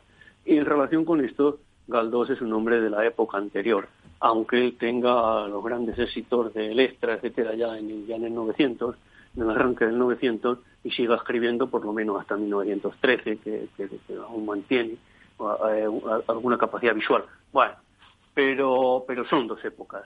Eh, yo creo que esa es la primera cuestión. Y a partir de ahí es cuando sí podemos hacer una aproximación a lo que señalaba el profesor Tomás, la profundidad de Galdós. Pues la profundidad de Galdós en algunas de sus novelas, a la hora de tratar eh, personajes eh, femeninos sobre todo, es mm, verdaderamente extraordinaria para el momento en el que en el que se produce y desde la perspectiva con la que Galdós realiza este este estudio eh, de, sus personajes y de la sociedad madrileña. No creo que sea eh, positivo, eh, sin más, una simple comparación entre, entre Baroja, Baroja y Galdós, porque habría que establecer muchos matices previos. Entiendo que los dos son, son grandes escritores, y yo también soy barojiano, obviamente, pero no iría a esa comparación. lo, que, sí fueron similares es que a pesar de merecérselo, eh, nadie en España potenció un movimiento para que les dieran el premio Nobel de Literatura. Eh, no solo eso, en el caso de tremendo, incluso lucharon para que no se lo dieran. dieran. Para que no se lo dieran, Déjenme que introduzca al hilo también de lo que están comentando algo que me ha sugerido el comentario de don Lorenzo, ese cambio de opinión, no frívola, sino a lo largo de su vida y la historia, de opinión política, ¿no?, ese tránsito desde una reflexión política casi a las antípodas que me recuerda también el viaje intelectual de Unamuno, ¿no? Desde el punto de vista político. Eh, ¿Qué les parece a ustedes ese tipo de personaje librepensador que significan en dos momentos muy distintos de la historia de España, pero momentos críticos en ambos casos a fin de cuentas, en que se puede dar con total honestidad y con riesgo del propio prestigio en ambos casos ese tránsito político sin ningún tipo de vergüenza, y lo digo en el mejor sentido. ¿Se pueden homologar esos dos comportamientos desde el punto de vista del libre pensador e intelectual? Yo, pero yo creo también que aquí la diferencia es notable. La profundidad del pensamiento de Unamuno no me cabe duda de que eh, es, es, es mayor. Unamuno es, es más filósofo que, Galdós, o, por lo menos más filósofo a, la manera que nosotros entendemos el la filosofía. Eh, y por tanto, pues eh, totalmente de acuerdo. Eh, por lo otro, yo creo que don Miguel de Unamuno lo decía el mismo, un hombre que no se contradice nunca es que nunca ha dicho nada. Y, y ahora mismo tenemos ejemplos, desgraciadamente, que abusan de aquella licencia de don Miguel. Pero a diario, ¿no? En el mismo día pues son capaces de contradecirse. Don Miguel era, era eh, siempre conté una anécdota a mis alumnos. Don Miguel era el campeón del mundo del efecto trucha, es decir, de nadar contra corriente. Don, don Miguel se situaba automáticamente frente a cualquier situación al margen de la situación para analizarla, enfrentarla y criticarla. Y entonces eso le llevó a ser de todo, contra todo y a favor de todo según los momentos, pero con un denominador común que usted señalado bien antes, es la honestidad. Sí, pero además de la honestidad, yo creo que hay una diferencia muy grande entre Unamuno y, y Galdós y Baroja, por ejemplo, porque Unamuno es creyente, es un creyente en Dios, en Jesucristo, su único hijo, y eso lo tiene permanentemente en cuenta en sus novelas, en todo. Mientras que Galdós es un descreído y Baroja, pues... Eh, Medio pensionista. Le preguntó la Guardia Civil cuando se iba de España al empezar la guerra, ¿cómo anda usted de iglesia, don Pío? Y dijo, así, así. Fue su única declaración filosófica. Pero sí quiero recordar que en Salamanca, en el momento en que estaba Millán Astray también, y estaba por allí Franco también, eh, estaban Pío Baroja y, Unamuno. Lo que pasa es que Unamuno se sublevó de lo que decían los, los falangistas y de lo que decían los militares. Bueno, era el rector. En, cambio, Baroja estuvo más prudente porque era más prudente, sencillamente. Era más mayor, ¿no? Entonces, además. Eh, no, estaban más o menos en la misma edad, yo creo. Lo que pasa, Baroja vivió bastante más. Yo creo que hay otra cosa, hay otra cosa que también. Él era creyente. Sí, sí, es, es, eh, no, no, por supuesto, por supuesto, es creyente. Y además eso está vinculado un poco al, existencialismo que, que, de manera más o menos mm, aguda va informando la trayectoria vital de Unamuno. Eh, yo lo que creo es que en, en esa Salamanca de, de octubre del, del 36 se ha consumado ya la tragedia de Unamuno. No precisamente ese 12 de octubre, sino cuando ha comprobado, como él señalaría, la bestialidad de los unos con H y de los otros también con H. Unamuno creyó en España, mm, trabajó por España, eh, peleó por España. Me duele España, decía. Esa España, claro, esa España la ve inalcanzable. Esa España ha desaparecido esa España ha huido del, del, horizonte unamuniano. Unamuno, Unamuno ha muerto por, por, de angustia ante lo que supone, quieras o no, el fracaso de toda una vida dedicada a ese proyecto que se llama España. ¿Y tú crees que en parte Vox está recuperando ese espíritu unamuniano? Por favor. ¿O no, están? No, no, lo pregunto muy sinceramente, porque en el fondo eh, Decir que Unamuno era boxiano me parece ofensivo. No, no, la, verdad es que Unamuno tenía visiones ya al final eh, muy mezcladas. Ya no, él nunca fue un liberal. No fue un liberal y al principio admiró, Pero tampoco un fascista. admiró a Franco, admiró a Franco y tuvo entrevistas con Franco para conseguir liberar amigos suyos de la prisión, etcétera, etcétera. yo creo que no por admiración, el espíritu de Unamuno se ha perdido enteramente. Yo creo que no. Bueno, yo no, hombre, yo Hombre, en el ABC, en la tercera ABC, hay artículos que recuerdan a Unamuno continuamente, por ejemplo. No, no, no, no. Unamuno, Unamuno es un personaje a tener en cuenta en sus aciertos y en sus errores, que de todo hubo, como no, pero sobre todo en ese esfuerzo permanente por situarse siempre, siempre, eh, al, al, al, al, servicio de un, de un ideal. Eh, yo creo que que eso es lo más atractivo, lo más atractivo de Unamuno. Un hombre como, bueno, no, debemos de olvidar, eh, somos muy dados a perder de vista el primus vivere, el entorno inmediato de la familia, de, de, las necesidades de sobrevivir. De, eh, Unamuno tiene que trabajar arduamente porque con el sueldo de catedrático pues pues malamente le da para, subsistir escribe eh, lo divino y del humano entonces sí eso eso es ahí y, a pesar de todo eso él se sitúa en el, en el otro plano, en el plano del ser que cree que tiene un papel que jugar en el país, en el mundo en el que ha nacido. Y ese, ese, ese papel es el de hacer ese mundo mejor. Bueno, y precisamente, si me permite el director... Espera que acabe, don Emilio. Si me permite, si me permite el director del programa, hay dos temas finales del curso que no hemos tocado nada todavía. Adelante, don. Uno es el curso de teología, brevemente, y luego las últimas palabras del director de la Real Academia Española, Santiago Muñoz Machado. ¿Qué tal esos dos temas? Yo, si, si se me permite, haré un, nada, una mínima referencia al, curso de los años 20, que no era solo 1920, sino del, deslizamiento hacia, hacia el fin del, régimen de la Constitución del 76, ya uh, inservible, y eh, en ese curso hubo también, como no, un recuerdo para la fundación de la Legión. Y mm, el teniente general Agustín Muñoz Grande, mm, bueno, con una, una, salud un poco delicada, pues demostró lo que es el espíritu legionario, asistiendo y eh, realizando un esfuerzo extraordinario para poder impartir la conferencia a la que se había comprometido, la ponencia a la que se había comprometido. Dicho esto, en relación con el mundo de la, de la teología, ese, curso de teología contaba con, teólogos de primerísimo nivel.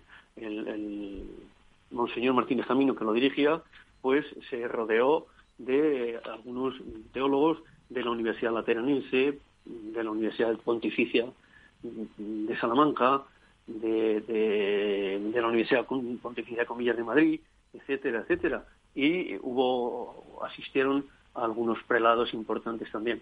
Y cómo no, como figura llamativa, eh, el padre Lepori, que es el abad general de la Orden del Cister en Roma. Y la teología tuvo fundamentalmente como referencia desde el plano del espíritu lo mismo que había tenido el curso de apertura con César Nombela desde el plano de la biomedicina. Es decir, eh, sobre el progreso moral existe, como decía aquí vamos a ser mejores, sobre el progreso de la ciencia y de la técnica, la cuarentena global para un cambio de época, etcétera, etcétera. Eh, yo creo que, que era un, buen colofón eh, y que además no hay ningún otro centro que no sea religioso en el que se desarrolle un curso de teología habitualmente, claro, entendiendo que la teología no debe, no debe ser otra cosa que plantear la cuestión del mundo a lo mejor de Dios, sin, sin, sin más eh, diferencias. Por lo que toca a lo último, el, don Santiago Muñoz Machado estuvo brillante como siempre, habló de los diccionarios de la lengua española desde 1713 hasta el que tienen en proyecto para 2026. Obviamente hizo referencia a la complejidad de la labor de la academia en la actualidad y, con, ese, con ese objetivo del, 2000, del 2026, eh, cómo la lengua se transforma, se, se hace más compleja, cómo la función de la academia de regular, fijar, eh, etcétera, ah, bueno, cada día es más exigente y la presión de todo tipo hace que su labor sea bastante, bastante complicada, pero a la vez enormemente necesaria.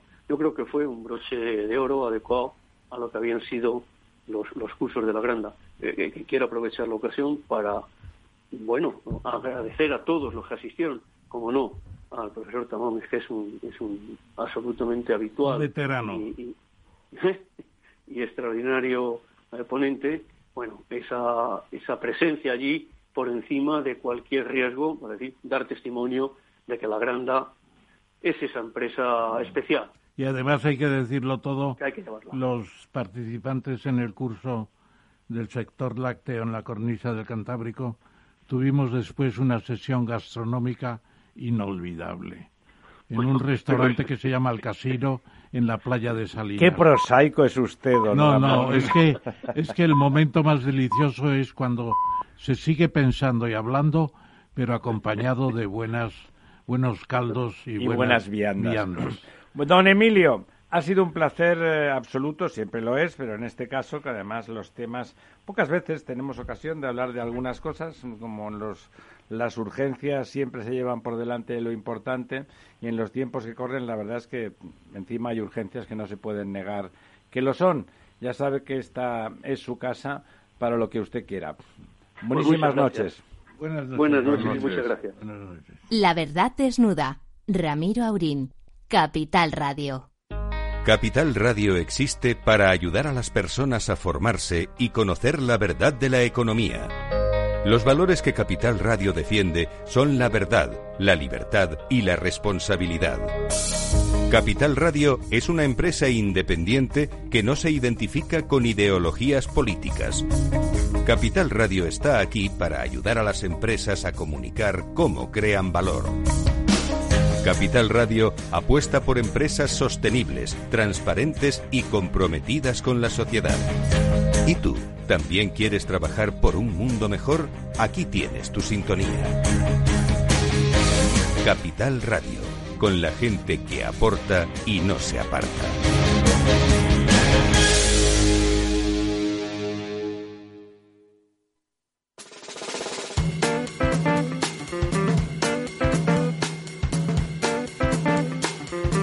La verdad desnuda con Ramiro Aurín.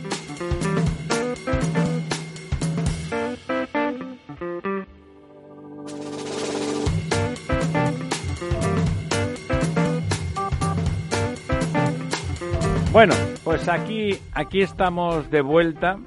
Aquí estamos de vuelta. Estábamos comentando en estos, eh, nada, en ese minuto en el intermedio, mm, del valor de los hombres que son capaces a lo largo de su vida necesariamente de cambiar, no tanto de opinión, sino de, de entender que, que las cosas van girando y que los puntos de vista son distintos, que lo que se ve desde la misma colina es distinto y más cuando uno cambia también de colina, ¿no? Tiene que admitir intelectualmente y espiritualmente que las cosas son diferentes y nos explicaba el profesor que si no le importa le hago le pido que lo repita porque es una anécdota preciosa al respecto del, eh, en este caso, hablábamos de los cambios de opinión política ya fuera de Galdós o de Unamuno, pero en este caso de algunos comunistas conspicuos o por lo menos luchadores antifranquistas en las filas del Partido Comunista. Por favor, cuéntenos, profesor. Pues sí, además eh, quiero dedicárselo a Gerardo López Cervantes, que es uno de nuestros oyentes en México, en el estado de Sinaloa, que siempre me escribe los jueves comentando lo que ha sido la, jugada, la sesión. Bueno, pues viene en una entrevista que le hicieron a Fernando Jauregui, el periodista, en La Razón el domingo pasado, creo, y entonces dice, bueno, estas cosas de la vida. Estaba yo un día con, con Carrillo ya al final y le digo, oye, Santiago, yo ya no me siento comunista. Y dice Santiago Carrillo, yo tampoco. Y entonces, claro, ante la mutua perplejidad, eh, pregunta eh, Jauregui. Jauregui dice, ¿y qué va a pasar ahora? Dice Carrillo, muy filosófico, seguro que sacándose el pitillo de la boca. Dice, bueno, a ti te echarán del partido, y perdón, a ti, tú te marcharás del partido y a mí me echarán. Matemático matemático. Bueno, y al mismo tiempo significa la capacidad de pensar libremente y ser coherente hasta el final. Pero es, fantástico, es fantástico porque es, hermoso, yo siempre le oía a Carrillo que decía, yo ya quedaré en la historia del comunismo internacional. La historia del comunismo internacional ya no la lee nadie. Claro, por eso queda uno. Y era solamente un detalle a lo que decías de los puntos de vista de las distintas colinas. En, Roma, eh, la colina capitalina, eh, Había siete colinas en Roma, saben ustedes, sí, pero una de ellas es donde desarrolla la Plaza Miguel Ángel, donde se cambian las perspectivas y donde juega con las perspectivas y los órdenes, ¿no? Que merece la pena porque es eh, el ejemplo de cómo desde una colina se puede cambiar la perspectiva. Efectivamente, miras de un sitio o de otro y ves cosas diferentes. Bueno, pero vamos a nuestro quid pro quo al que hoy hemos invitado, con permiso, por supuesto, del profesor Tamames, a don Lorenzo. Bueno, pues porque los temas eh, lo invitan a que se quede don Lorenzo, que ya saben que entre otras cosas es varias cosas y todas interesantes es economista, y porque además no hemos, no hemos tenido tiempo con tanto invitado estupendo de comentar las cosas del país y hacer un poco la crónica política habitual en la verdad. Y bueno, y para empezar, pues un tema que a los dos les interesa mucho, a don Ramón, porque ya saben, les, le interesa todo, desde el bosón de Higgs hasta la teología, la suma teológica en cualquiera de sus formas y autores. Pero en este caso China. China es un objeto de interés intelectual para don Ramón desde siempre y se está produciendo en ese, esa especie de escenario experimental respecto a lo que pasa con la pandemia que es China, porque va por delante, que está saliendo a base de inversión. Se dibuja una V, una V de esa un poco rápida, eso que, aspirábamos a que pasara también en nuestro país, pero en cambio, a pesar de que la economía rebota por, a base de inversión con una V, el consumo se hunde drásticamente.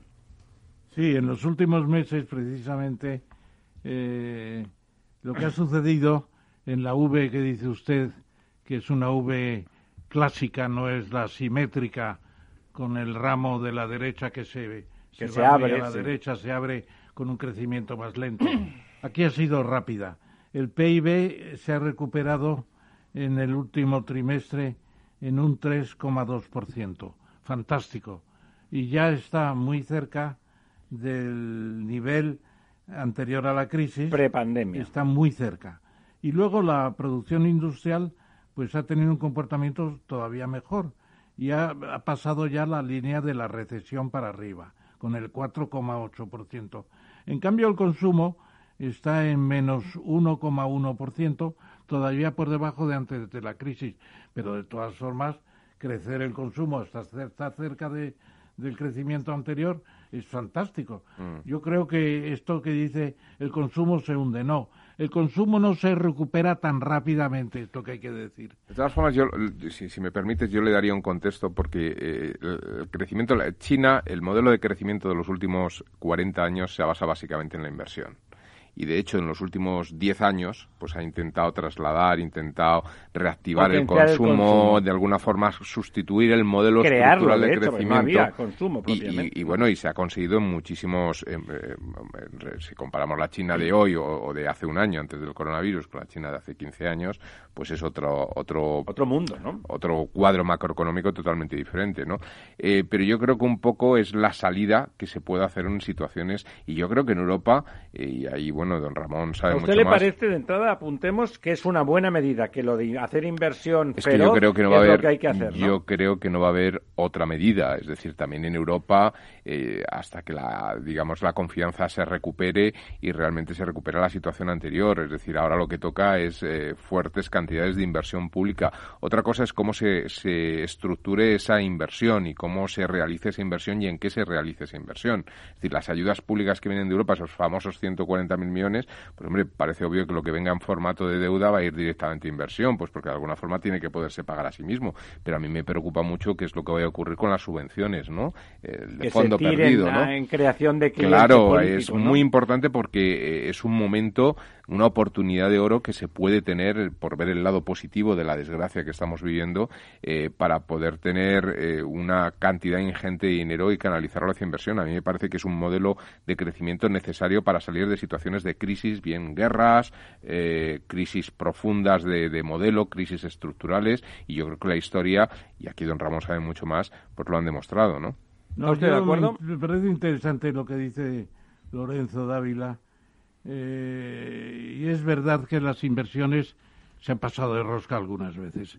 El año 2000, 2009 se alcanzó el máximo crecimiento de China un 14%. ¿Por qué? Porque hubo mucha inversión, porque el país se iba al garete, como gran parte de Europa. Nosotros perdimos un 8% en la crisis de, de, renta. Ellos no perdieron nada, crecieron más que nunca. Lo que pasa es que llega un momento que las inversiones en infraestructuras se hacen en infraestructuras que se sobredosifican.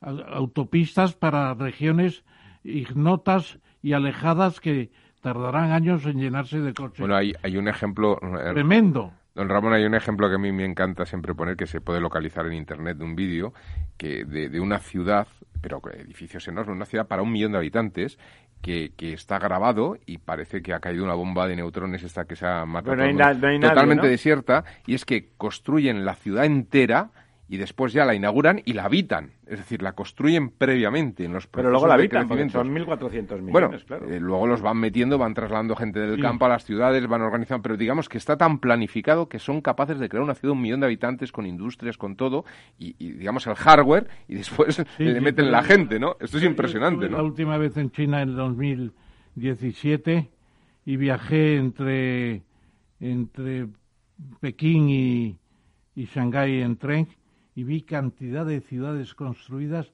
y todavía deshabitadas. Claro, claro, sí, sí, es lo que estoy Tremendo, diciendo. Sí. porque hay un periodo de fricción. Claro, Luego se claro. llenan, se llenan por orden militar, casi manu militari. Bueno, la manera en la que trasladan a la gente del Claro, campo y las de zonas de la periferia. Y mucha gente está con ganas de irse del campo, o sea que tampoco es un, No es tan un difícil, sistema sí. soviético, ¿no? Eh, pero lo cierto es que, como en Japón hay un, un, un clan un gang, mejor un gang, de cuatro grandes constructoras que construyen infraestructuras que no se necesitan y luego están años y años sobredimensionadas.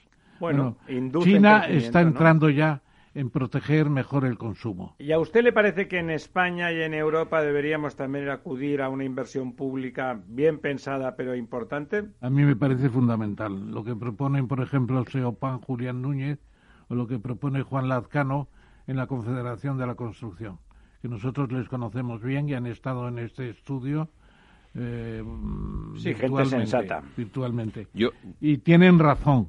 Un plan como el que explicó el otro día el señor eh, presidente del gobierno, el señor Sánchez, es, como dijimos, eh, gaseosa con sifón. Con- sí, na- nada con sifón. sí. Nada con sifón. Bueno, pero es que hace falta. En un programa de cuatro años que tendríamos que tener en marcha, pues tendríamos que tener inversiones en infraestructura a medio plazo, que nos los exige la Unión, además. El 15 de octubre hay que presentar Hay los que hacer unos presupuestos ¿Dónde están los eh? programas esos? Pues se estarán redactando. La señora Calviño se juega el tipo. Yo a mí, si me lo permitís, me gustaría eh, eh, bueno, pues hacer una reclamación en cuanto a estas infraestructuras, porque en España, y esto contrasta mucho con el norte de Europa, y, y yo creo que es para, para hacérselo ver, ¿no?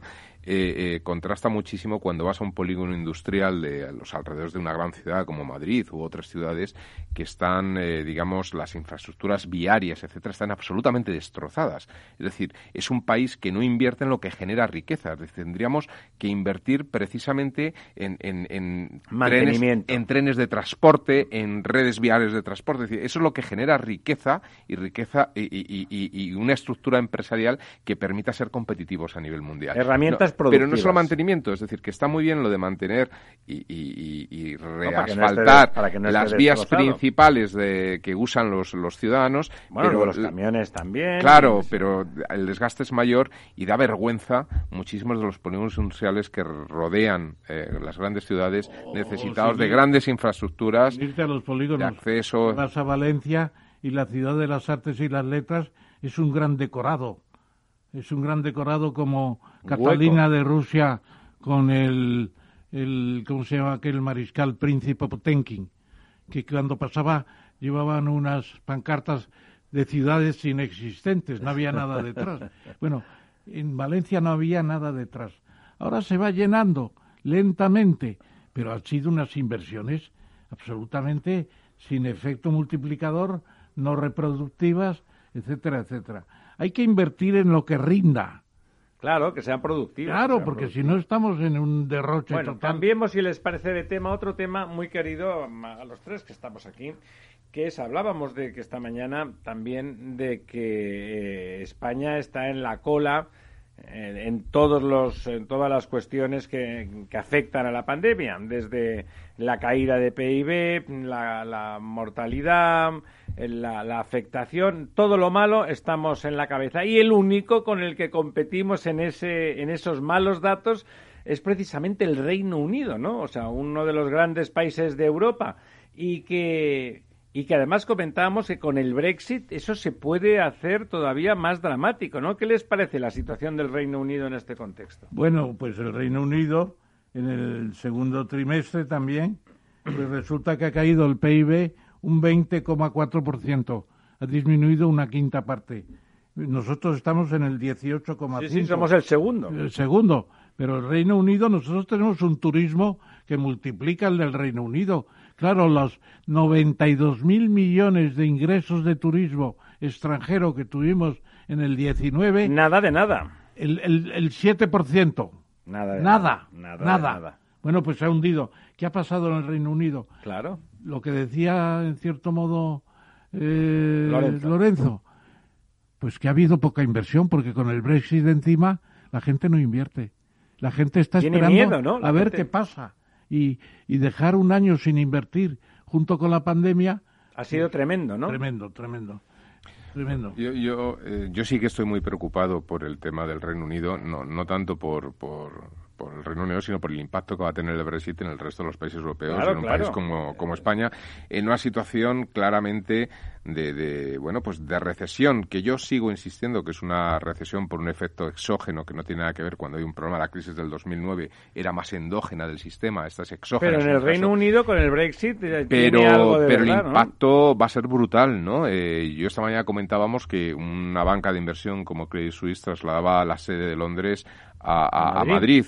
Y, y, bueno, yo muchos amigos que tengo eh, que, que han vivido durante muchos años en, en el Reino Unido, el entorno anglosajón, yo mismo he estado los últimos cuatro años en Irlanda, eh, se están volviendo todos y los europeos que, que, que, digamos eran mano de obra cualificada están siendo sustituidos por asiáticos que son los que están ahora empezando a tomar la City, ¿no? Eh, ¿Ah, extracomunitarios, sí, sí, además a unos pasos agigantados, es decir, allí ahora mismo a nivel interno todo el mundo descuenta ya que va a haber un Brexit catastrófico, es decir, desastroso. La confianza del señor Johnson está bajo mínimos, eh, ya empieza a tener dentro de las propias filas del partido Tory eh, ¿Puede voz- perder el partido disonantes. las elecciones? Eh, bueno, el problema es que el Partido Tory acaba de ganar las elecciones, ¿no? O sea, quiero decir que tiene mandato para tiempo y teóricamente pues tiene mayoría absoluta en el Parlamento inglés, en la Cámara de los Comunes, y teóricamente el partido lo tiene controlado porque ya hubo sus purgas importantes en las últimas elecciones, de muchos que se cayeron precisamente por el tema del Brexit, y por lo tanto yo creo que perder el poder no. Otra cosa es que dentro de las filas clásicas, tradicionales, conservadoras o Tories, no me estoy refiriendo a personas que están ahora en la Cámara de Representantes, sino voces eh, prohombres ¿no? del partido Tory, pues están siendo muy críticos con la situación actual y sobre todo con el desastre que se viene eh, con el tema del Brexit. Es, eh, yo, yo creo que el Reino Unido va a pasarlo realmente mal y, temo mucho el impacto que vamos a tener. Es decir, pensemos que el 1 de enero del 2021, si esto no se frena y, digamos, el señor Boris Johnson cumple su palabra a rajatabla, vamos a encontrar colas kilométricas de camiones en la frontera, eh, falta de abastecimiento, Abas- desabastecimiento, desabastecimiento a, a- a Inglaterra y, y- y por extensión a Irlanda, aunque Irlanda permanece en la Unión Europea, pero digamos que la principal fuente o camino de abastecimiento Claro, claro. es a través de Inglaterra.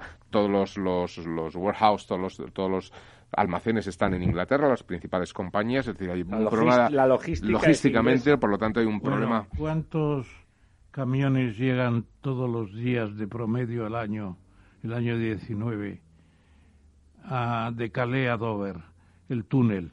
¿Cuántos?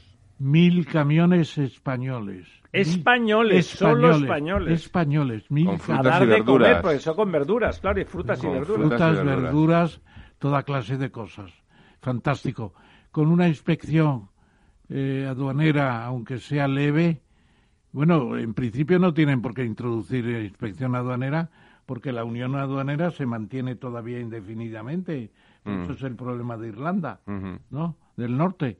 Pero eh, como empiecen a fiscalizar que entra de, de Europa, de Europa continental... No, es que no, no da tiempo a No, nada. Yo, yo creo que lo van a resolver pragmáticamente porque los ingleses. pero queda queda poco y queda también la, la que, que es el problema no la, la, la exigencia eh, de gestión de la segunda ola de, del- de la Del covid corona, 19 sí. no es decir que realmente va a ser una situación en la que va a haber un estrés eh, fuerte al poder público en cuanto a las necesidades eh, más vitales y, y inmediatas que se pueden que se pueden vivir y me gustaría también anotar el problema de la pesca eh, para los españoles precisamente profundamente antes ¿no? de venir al- a la presencial de hoy, eh, estuve viendo la tele y salió Barnier, el negociador principal de la Unión Europea, y dijo que si no hay acuerdos sobre las zonas pesqueras con acceso, no igual que antes, pero un buen, un buen buen acceso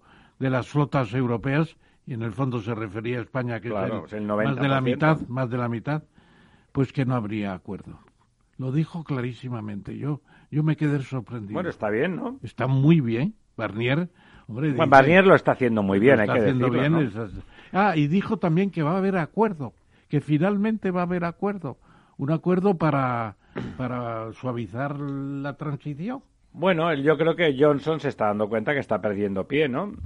Bueno, lo ha perdido hace mucho tiempo, ¿no? Ha perdido Por pie, lo tanto, ha no perdido todos los más apoyos, remedio. ¿no? Bueno, vamos hablando de hombres eh, excéntricos como Johnson, como Trump, que hemos hablado de él al principio del programa. Otro hombre excéntrico, más productivo este sin duda, sería Elon Musk, ¿no? Eh, hay gente, mucha gente ha perdido mucho dinero durante esta pandemia, pero en cambio el señor Musk ha visto cómo la acción de su empresa Tesla se multiplicaba por 300, es el 350 ha aumentado su valor y lo ha hecho y lo ha convertido en uno de los hombres más ricos de, que, a- del mundo. ¿Qué A pensáis de, de Donald, y a diferencia de Donald Trump y, y- y Boris Johnson, Musk es ingeniero.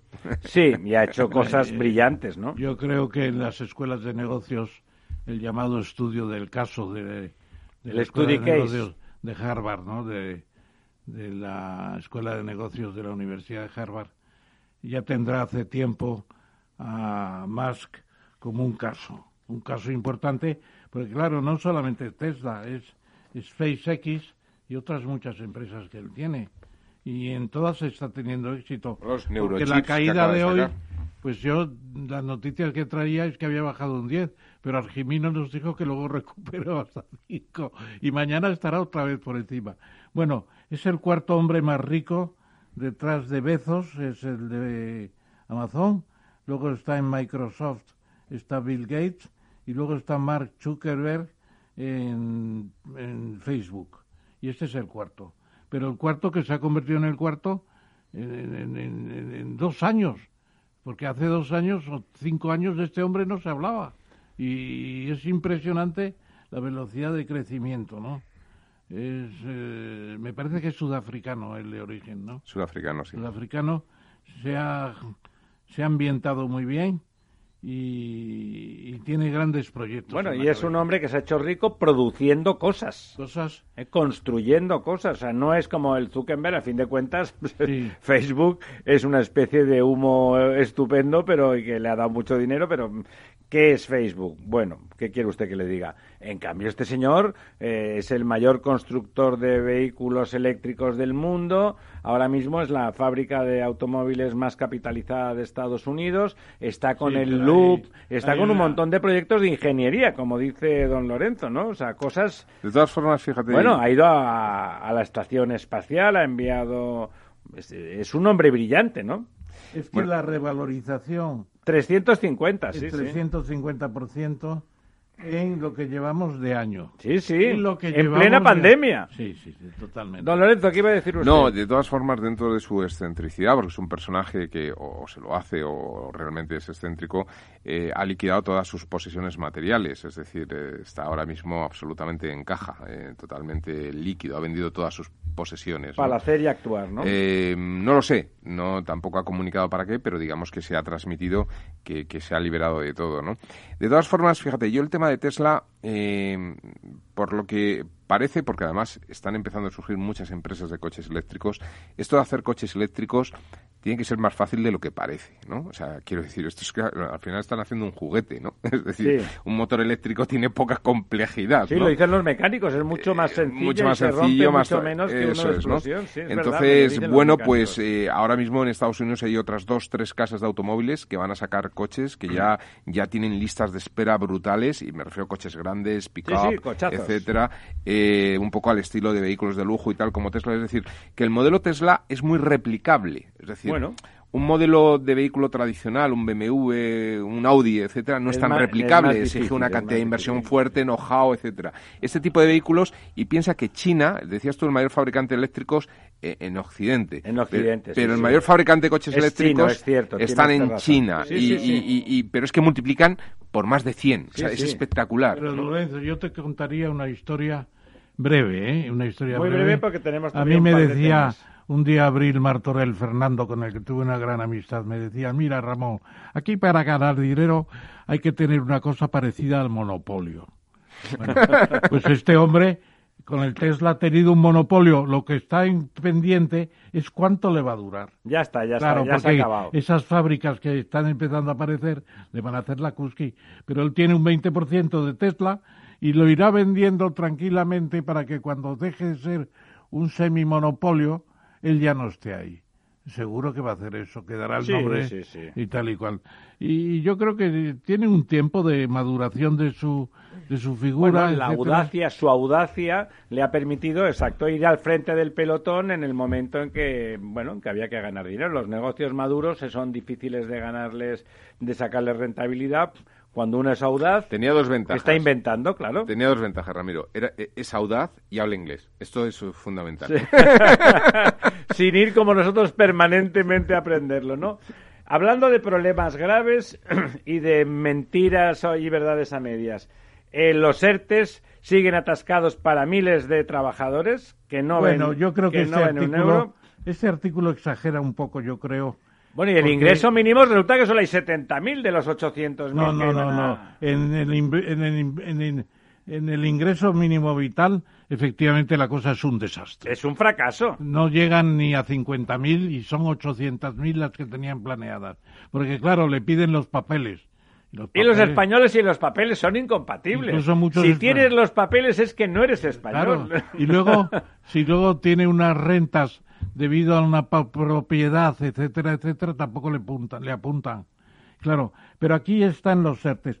Nos hemos enterado, por lo menos, de que de los cuatro millones que estuvieran en los CERTES, quedan solo un millón dieciocho mil. ¿Y a usted le parece poco que haya un millón dieciocho mil personas que no han cobrado un El duro? haber metido otra vez en el empleo a casi tres millones de personas es tremendo. Por eso dice la señora Calvillo que el tercer trimestre vamos a estar en un crecimiento del 8 al 9%. Un boom de recuperación. De lo que venimos. Incluso claro. Del ver 10 si es se está hablando. ¿Sí? Y luego lo que sí hay es ¿Y usted mucha- lo cree también, don Lorenzo, eso? Sí, lo que pasa que efectivamente no es lo mismo crecer el 10 después de una caída del 18, ¿no? No, no es, no es Claro, comparable, es, es- compararlo sería como un Se 5 y pico, un 6, ¿no? Oye, Claro. se crece sobre una base un 18% menor. Por eso, por eso. O un 20 con el primer trimestre. Claro. Por eso, Claro. por eso. O sea que y luego pues se puede decir que el SEPE, el Servicio Público de Empleo, que es el antiguo INEM, pues funciona mal. No da las citas, no cogen el teléfono, la gente no llega a tener el subsidio de paro tampoco, y esos son unos cuantos decenas de miles también, y eso significa que el Estado español en gran parte es un armatoste. Y no como, tiene, como le gusta a usted decir a mí siempre. decir. Y estamos de acuerdo, ya sabe usted. que de objeto de gran tamaño y de poca utilidad. Bueno, tiene usted un minutito para apuntar la noticia afectuosa, la buena noticia, que siempre viene de los mismos sectores, que son los productivos, que son las empresas. Son un motor impresionante. Bueno, son el único motor en todos los países, Es son las empresas el motor. ¿Quién va a motor. ser? ¿Las hormigas? Es ACS, o sea, Florentino, SACIR, Manrique, FCC, Slim, Acciona, me parece que son los entrecanales, ¿no? Le Y parece bien. Ferrovial, la familia del Pino, y OHL, unos mexicanos que han sucedido a, a Villarmir. A Villarmir. Bueno, pues son geniales. La cartera de pedidos que tiene es de 175 mil millones de euros. Recordemos que el turismo es la mitad de eso, el turismo extranjero que hemos perdido.